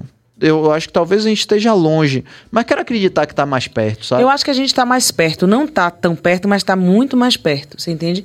A gente tem hoje a questão das políticas públicas que envolvem toda essa questão. Eu digo muito pela questão LGBTQIA, por exemplo, que é a questão que eu me envolvo mais, porque é minha pauta, né? Assim. Mas, assim, o que eu acho que dentro da música, isso, o que eu fico percebendo, é que a gente não pode ser marionete do sistema, entendeu? A gente tem que saber se aproveitar do sistema. Se aproveitar no bom sentido, eu falo. Sabe? Então, se você, sei lá, é, é, é, canta a sua pauta, cante a sua pauta, mas tenha uma visão do que é aquilo. Aquilo, aquilo tem um tempo, você tá entendendo? É importante a gente ter ideia do tempo. Essa longevidade não tem pra gente, individualmente, você construir sua trajetória do jeito mais interessante pra você, entendeu? E depois não capotar ali, você tá entendendo? Que você vê muita gente capotando, você tá entendendo? E para você também fazer com que faça sentido para todos da sua cadeia. Que aí Quem capota, na sua opinião, se você quiser falar sobre isso? Nessa questão LGBTQIAPN+. quem capota? Você fala em que sentido? Nesse sentido de, daquilo que eu falei, assim, porque quando o Fred Mercury. É, quando eu me via fã de Fred Mercury, eu sabia que ele era gay, mas o que mais me chamava a atenção no Queen era o talento. Ah, sim. Quem capota, na sua opinião, hoje aqui? No sentido de que tem De que- muita, de que muito foca- proveito e Foca muita... nessa questão da pauta em si mesma e esquece que o talento é definitivo. Se é que é definitivo. Caramba. Se você Nesse, falar, não, porque- nesse aspecto, assim, nesse aspecto, eu acho que a, a gente, en- enquanto na pauta LGBTQIA+, bom, a gente tem um clássico agora, mas que pra mim eu acho super relevante. Mas, por exemplo, a Pablo. A Pablo é uma figura importantíssima, é a nossa primeira Foi artista. a primeira pessoa que eu pensei quando você falou, mas vai lá. A primeira artista que a gente tem que levou, sabe assim, até que ponto a Glória Groove não chega, até que ponto a Glória Groove não chega por conta da chegada de Pablo. Também, você entende?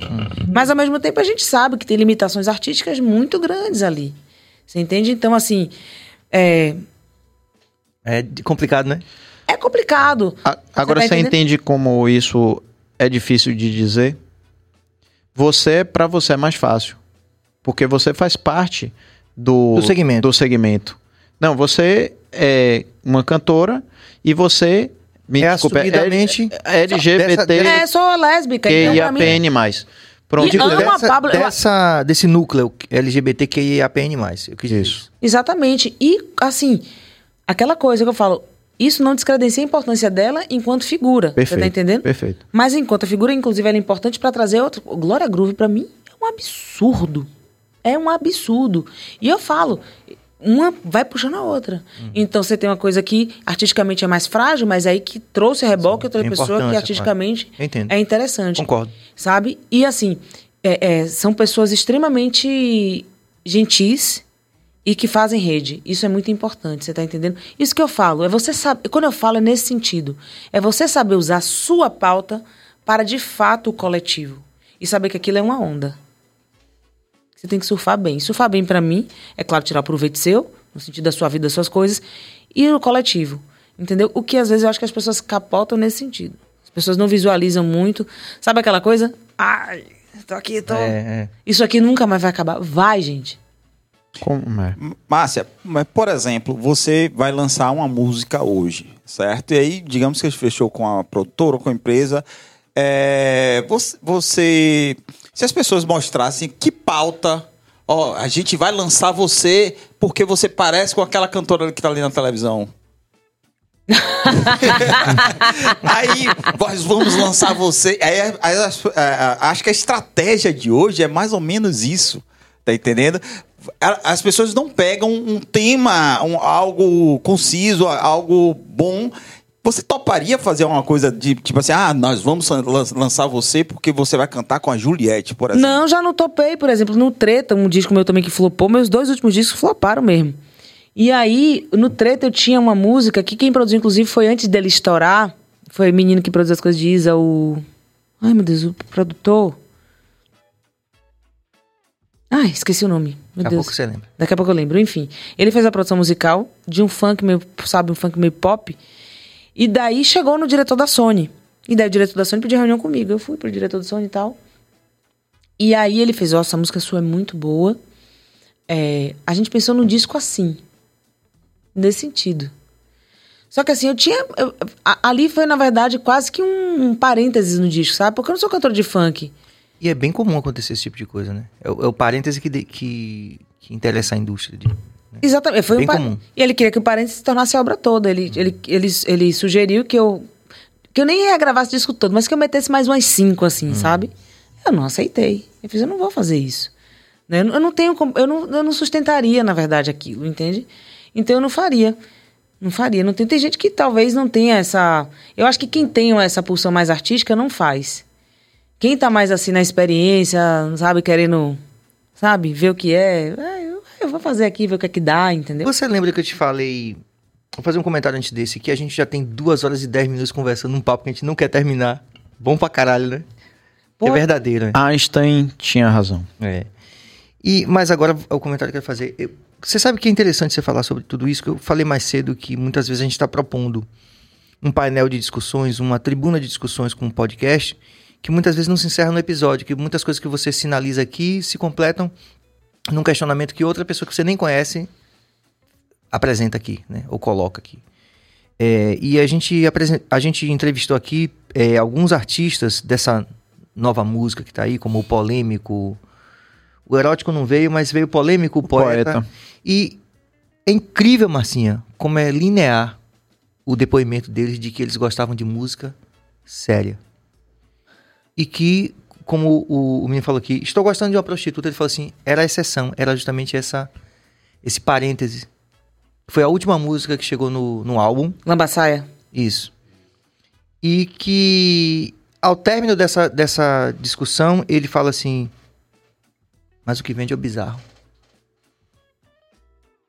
É muito foda isso, né? É isso, é foda, porque assim, é... às vezes o que vende é o bizarro, às vezes o que vende é o extremamente pop. Eu me lembro que eu tenho um amigo que, enfim, ele teve um artista que eu adoro, inclusive, que é do universo pop, que é Vitor Clay. Uhum. Eu acho Vitor Clay muito bom, Talentosíssimo. muito talentoso, sabe? Injusto o que o pessoal fala dele. Acho super talentoso. E o amigo tava construindo meio que uma história com ele e teve acesso a várias composições dele. E ele falou assim pra mim: Papai, você não tem ideia. Cara, ele Quer é dizer, o pop a gente já gosta se a gente conhecer. ele, esse- ele mostra a ponta do iceberg pop. Se você tiver ideia do que aquele cara compõe, é um absurdo, você tá entendendo? Mas o cara tem que ficar ali na prateleira do Ô Sol, e depois a outra tem que ser Mô Morena. Então, porque é aquela coisa, a gravadora fala, velho, eu tenho dinheiro pra isso. Não me venha com outra coisa, não, você tá entendendo? Aí o cara vai dizer, porra, eu vou ter que fazer aqui o Ô Sol, entendeu? Que inclusive. É uma boa tem- música, eu E gosto. que eu amo, eu amo essa música. Essa música pra mim é uma obra-prima. Em termos pop, é É, exatamente. É. E que teve a história, né, no, no filme do Queen bem retratado, justamente do artista, a galera do Queen, que veio com Bohemian Rhapsody, quebrando todos os padrões, inclusive de tempo de música. Naquela época a rádio era que mandava. E o executivo lá da gravadora, de pensar, os caras, então a gente não quer. Não, você esqueça, por que não? Acho que era é, Bicycle Race. E os caras, não, que era uma música que os caras, tipo, botaram no disco só porque acho que foi o baixista que tinha feito, o John Deacon, e que tinha feito, tipo assim, só pra ele ter uma música dele emplacada. Aliás, não, foi Roger Taylor, eu acho. Era uma música que todo mundo sacaneava. A banda sacaneava a música. E aí o executivo disse: não, vamos, vamos nessa. E a galera, mas nem pensar, vamos de Bohemian Rhapsody. E os caras peitaram e virou uma das músicas até hoje Das mais importantes. importantes que a humanidade De já toda- criou, Exatamente. né? Imagina. E é muito comum, eu acho que o, que o que me choca mais é a regularidade desse, desse tipo de depoimento. Quando a gente pensa, por exemplo, no Renato Russo, é, ele, por ter essa formação também é dessa área de letras e tal, ele, ele é muito bom com texto. Então ele escrevia a argumentação do porquê que ele achava que tinha que ser a música trabalho, aquela X ou Y e tal, com os diretores de gravadora. E o Faroeste Caboclo era também algo completamente fora do paradigma do, da indústria naquele momento. Quer dizer, 11 ou, sei lá, 12 minutos, não sei. E disse, não, vamos fazer e tal. Então, é muito Qual chocante. foi o artista que nos últimos cinco anos quebrou os paradigmas da indústria? Pois é. Quem foi? Cinco anos? Ninguém. Dez anos. Desconheço. Alguém que lançou alguma coisa realmente que você falou assim, caralho. Chocou agora aqui, brocou. Uhum. Eu desconheço. Mas dentro dessa, dessa linha de pensamento aí, assim, tipo, o que vende, do, do que mais É o vende bizarro. é sexo. Hum. A gente vai fazer sexo assim. O que vende aqui, é, nesse momento aí, vocês tomarem banho Nutella. E aí, a gente vai partir pra esse. Porque é uma justificativa meio furada. né? Tipo, que vende é droga. E aí, vamos vender droga? Não, mas acontece que é é uma lógica que se imprimiu, tanto que é que a gente tá falando. Não tem quem, quem rompa essa lógica. É, não, tô- tem, não, tá, não tá tendo quem rompa essa lógica. Agora imagine você. Uma coisa sou eu, classe média, entendeu? Papapá. Outra coisa é o cara, velho, que tá ali, Que o cara da comunidade, periférico, É, é que tá vendo uma oportunidade da vida dele ali, tá certo. entendeu? O cara De comer salmão, tomar vinho, de começar a mão tomar vinho, de, de, sabe, de dar uma grana pra mãe, entendeu? De mudar a vida. mudar a vida. O cara, ele vai cantar prostituta, água de maconha e... Às vezes até coisa. mesmo, Márcio, pela própria falta de autoestima que a vida lhe impôs, né? Assim, as Também, dificuldades são tão complexo. grandes, né? E aí ele fala assim, porra, o cara desse, eu cheguei aqui, um diretor de, de gravadora tá me recebendo e tá falando pra eu fazer isso. Às vezes o cara não... O cara fala, porra, então é isso, né? É, exatamente. Ele nem tem, às vezes, é, co- como avaliar direito o quanto aquilo pode não ser legal, entendeu? É verdade. Ele às vezes não tem. Então, e eu acho que isso, essa, assim, pra mim, ponto, essa é uma lógica. Eu não me espanto. Espanto zero. Porque pra mim é a lógica do mundo. Que pra tudo, pra música, pra, Pra tudo. pra tudo. Tudo no mundo tá assim, né? Não é diferente, não. Por que seria diferente com a arte? Se a arte é economia, também Também é. né? Dessa- dentro dessa perspectiva. Eu só fico triste que as pessoas, quando a gente pensa em arte, aí eu acho que é o ponto sensível, meu ponto sensível, na verdade, é que eu tenho uma idealização romântica da humanidade que vem com quem faz arte, né? E quando eu vejo a hostilidade, a hostilidade do, sabe? Quando eu vejo é, a falta desse sensível, dessa empatia, sabe? Quando eu vejo desespero, né? eu vejo muito desespero, sabe? Nas pessoas por esse lugar ao sol, um lugar que hoje é cada vez mais, assim, sabe? Que escapa, né? Então daí eu, é, eu falo, cara, sabe? Sabe quando você vai trabalhar na empresa que o chefe é um saco? Quem não sabe, Meu chefe é um saco. É, às vezes o meio fica assim, sabe? Pô, isso é um saco, cara. E, e eu Assim. diria, eu ainda adiciono uma coisa nessa, nessa, nessa, nessa discussão aí, que é o seguinte. É, todos nós, né, é, de algum modo, víamos é, que a gente poderia alcançar sucesso pelas vias que a gente sempre viu, assim, tipo, através de uma carreira, médico, advogado, babá, se espelhava no pai, na mãe, né? E num modelo muito estabe bem estabelecido. Quando aparecem as redes sociais e que você vira, né, vira uma TV de mão, um canal seu, que você pode fazer sucesso através dali, e os jovens veem é, um Whindersson Nunes acontecendo, uma VTube e tal, né, com muita grana, com muita fama, com muito. Então, aí vem essa tentação, né, do sucesso que para muita gente acaba sendo assim a visão é que é fácil e aí a pessoa também almeja aquilo ah. ali então a pessoa acaba não vou seguir as trends porque farei sucesso né? Então, se você é uma pessoa que tem alguma, algum dom de música e tal, você fala, não, mas eu posso fazer com que o algoritmo me estoure. E aí acaba todo mundo indo meio que no uhum. mesmo caminho sem querer ousar criar o novo, né? Claro. É, sempre eu, foi assim. O que eu percebo também, assim, nesse, nesse mundo de rede social é que, tipo, viram quadros, né? Tipo, se fosse quadros do Zorra. O cara tem que fazer exatamente. Isso. Aquele trecho, ele tem que dar aquele bom dia, ele tem que fazer. Ele não pode fazer nada diferente do que ele já faz, porque ele, o pessoal não quer ver outra coisa, ele quer ver fazer, você fazer comer esse doce. Exatamente. Todo dia é exatamente isso aí. A vida dele é. se resume a isso. É isso mesmo. Que saco, né? É que saco. Agora eles não se ligam também no seguinte, que tem gente que cria a tendência também.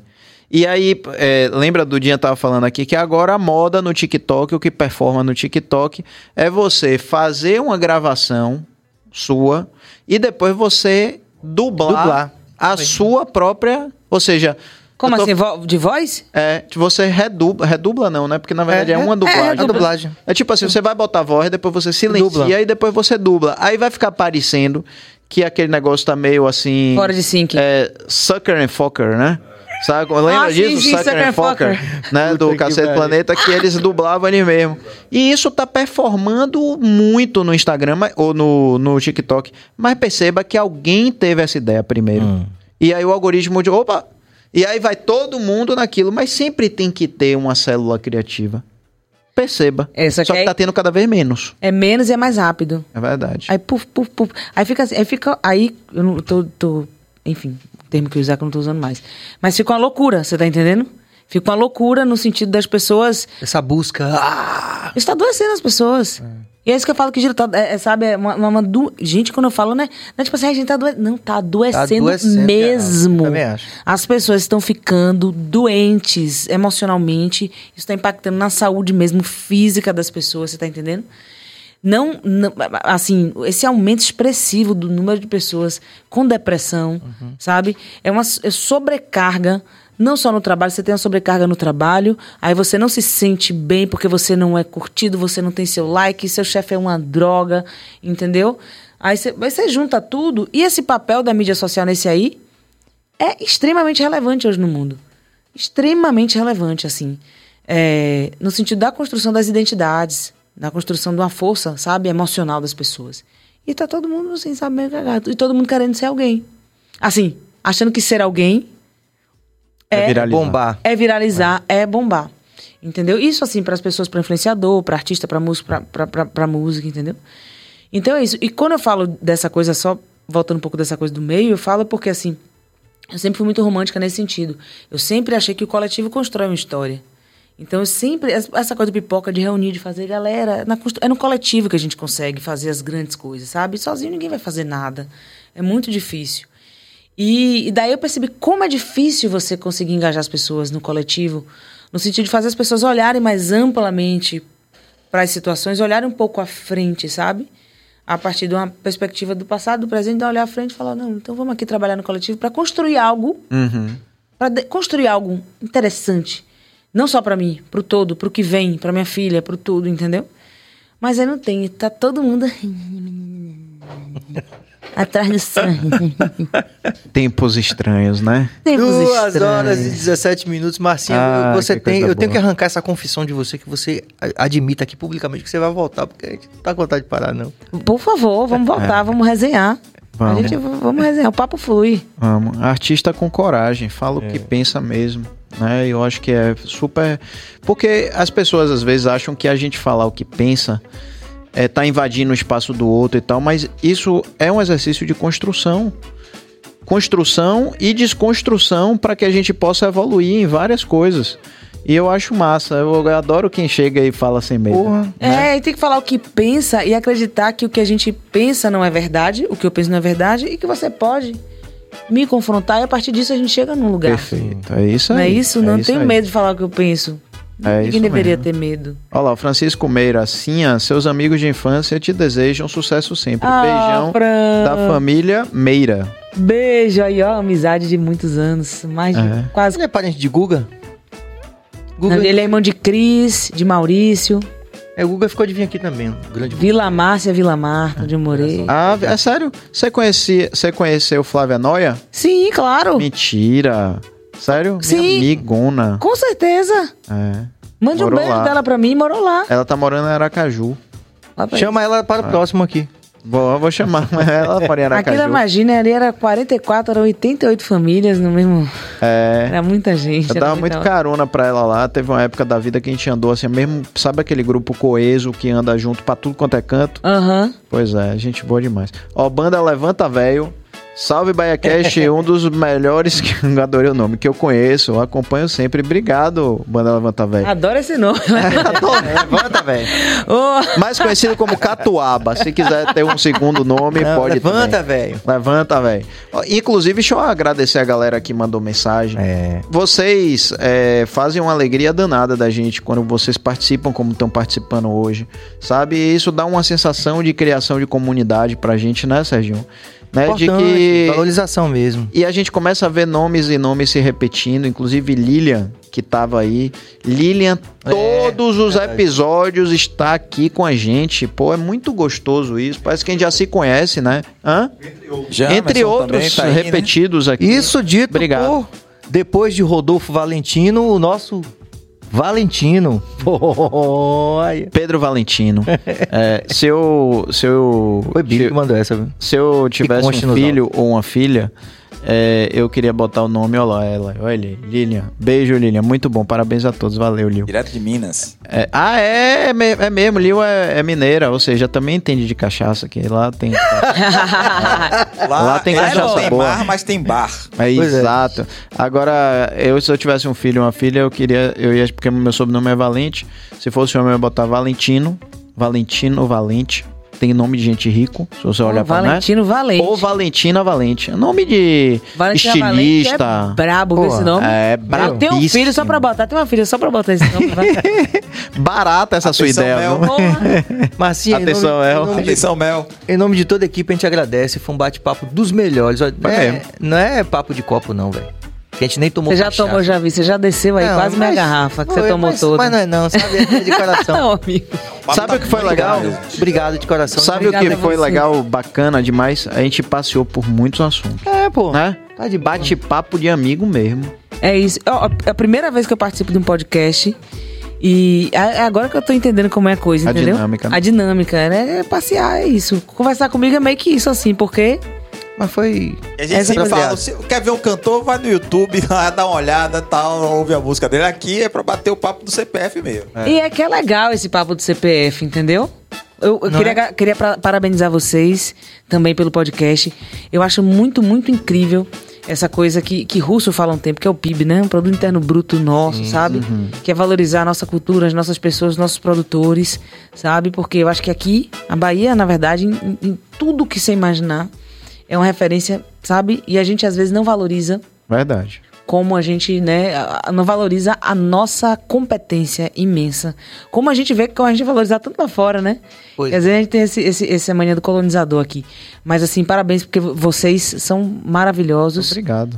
Você, eu já sou sua fã de, de, de, de, de, de, de, de- mídias sociais, do seu trabalho que você faz, que é maravilhoso, Que incrível. honra, obrigado. Serginho também, você, amigo, assim, sabe? sempre te ver, sempre te encontrar, sempre é um prazer imenso. E vamos resenhar mais vezes aí. Vamos na frente e também sem ser na frente das câmeras. Os meninos é. também, muito obrigada, viu? Desculpa aí se eu fugi muito das histórias, viu? É porque a- o negócio... Ele lançou pelo menos 15 olhares da morte. né? Ah, mas aí é normal. Mas não foi só pra você, não, pra todo mundo. Tem que ter o diretor, senão a gente A gente podia vai. terminar a música com a, ó, terminar É, o quadro com a cara, música, né? bora. Eu tava nessa expectativa já desde o início, não vou mentir. Mas pode ser uma coisa Mande agenda pode ser aí, uma música de Deolane, não. Mande agenda. Eu nem sei, amigo. Olha, pra te falar a verdade. nem agenda. Olha, ah, vamos de agenda. Ismael Carvalho vai estar aqui amanhã falando sobre as questões do pop negro, certo? Vai ser bem legal. Infelizmente, doutor Pedro. Ô, vai- galera, eu tô vai com o tá aqui. coração na mão por causa disso. Perdão a vocês, mas surgiu uma- um, um compromisso comercial aí pra mim que eu não posso faltar. Doutor Pedro Valentina não vai estar, mas. ah, e dizer que amanhã. é, é, amanhã seria o último antes do São João. E só vamos ter agora episódio, certo? Depois, na, na outra semana, que a gente vai estar diretamente da Chapada. Eita, certo? coisa boa. Todo mundo chapado. Norte, Exatamente. É, e, e vamos voltar também a nossa série com o Santa Isabel, dos 130 anos do Santa Isabel. Mandar um abraço pra todo mundo aí, que com certeza deve estar assistindo a gente. Na menina dos meus olhos, gravei o teu semblante.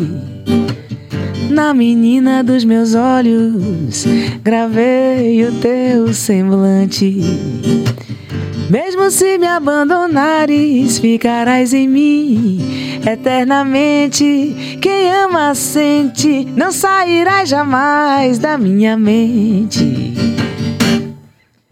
Comemos do mesmo prato, bebemos do mesmo copo. Sinto ainda o sabor dos beijos teus. Não me abandones pelo amor de Deus. Aê! Você foi massa, foi nossa primeira junto, né? Foi, exatamente essa daí. Esse casinho que eu gravei. Muito bom. Ah, como é bom participar desse BaiaCast, rapaz. Eu sou sempre brindado com momentos como esse aqui. Vocês são incríveis. Mas vou lançar o Hora da Morte que você não trouxe seu cavaquinho. Olha aí, tá vendo? Pior que agora eu vou olhar da morte pegou, viu, velho? Velho, Você vai ter que manter essa, sua, essa trilha aí da, do olhar da morte aí no traga o cavaquinho pra Da eu fazer minha oração aqui. E vai virar uma trend muito famosa na internet. Se quiser Vai. fazer sucesso, faça o Olhar da Morte. Olha da morte. Valeu, para, evi- para evitar o psicotapa. Obrigado, gente. Deus abençoe. Muita paz e muita luz. Valeu, galera, pela audiência. Beijo, beijo.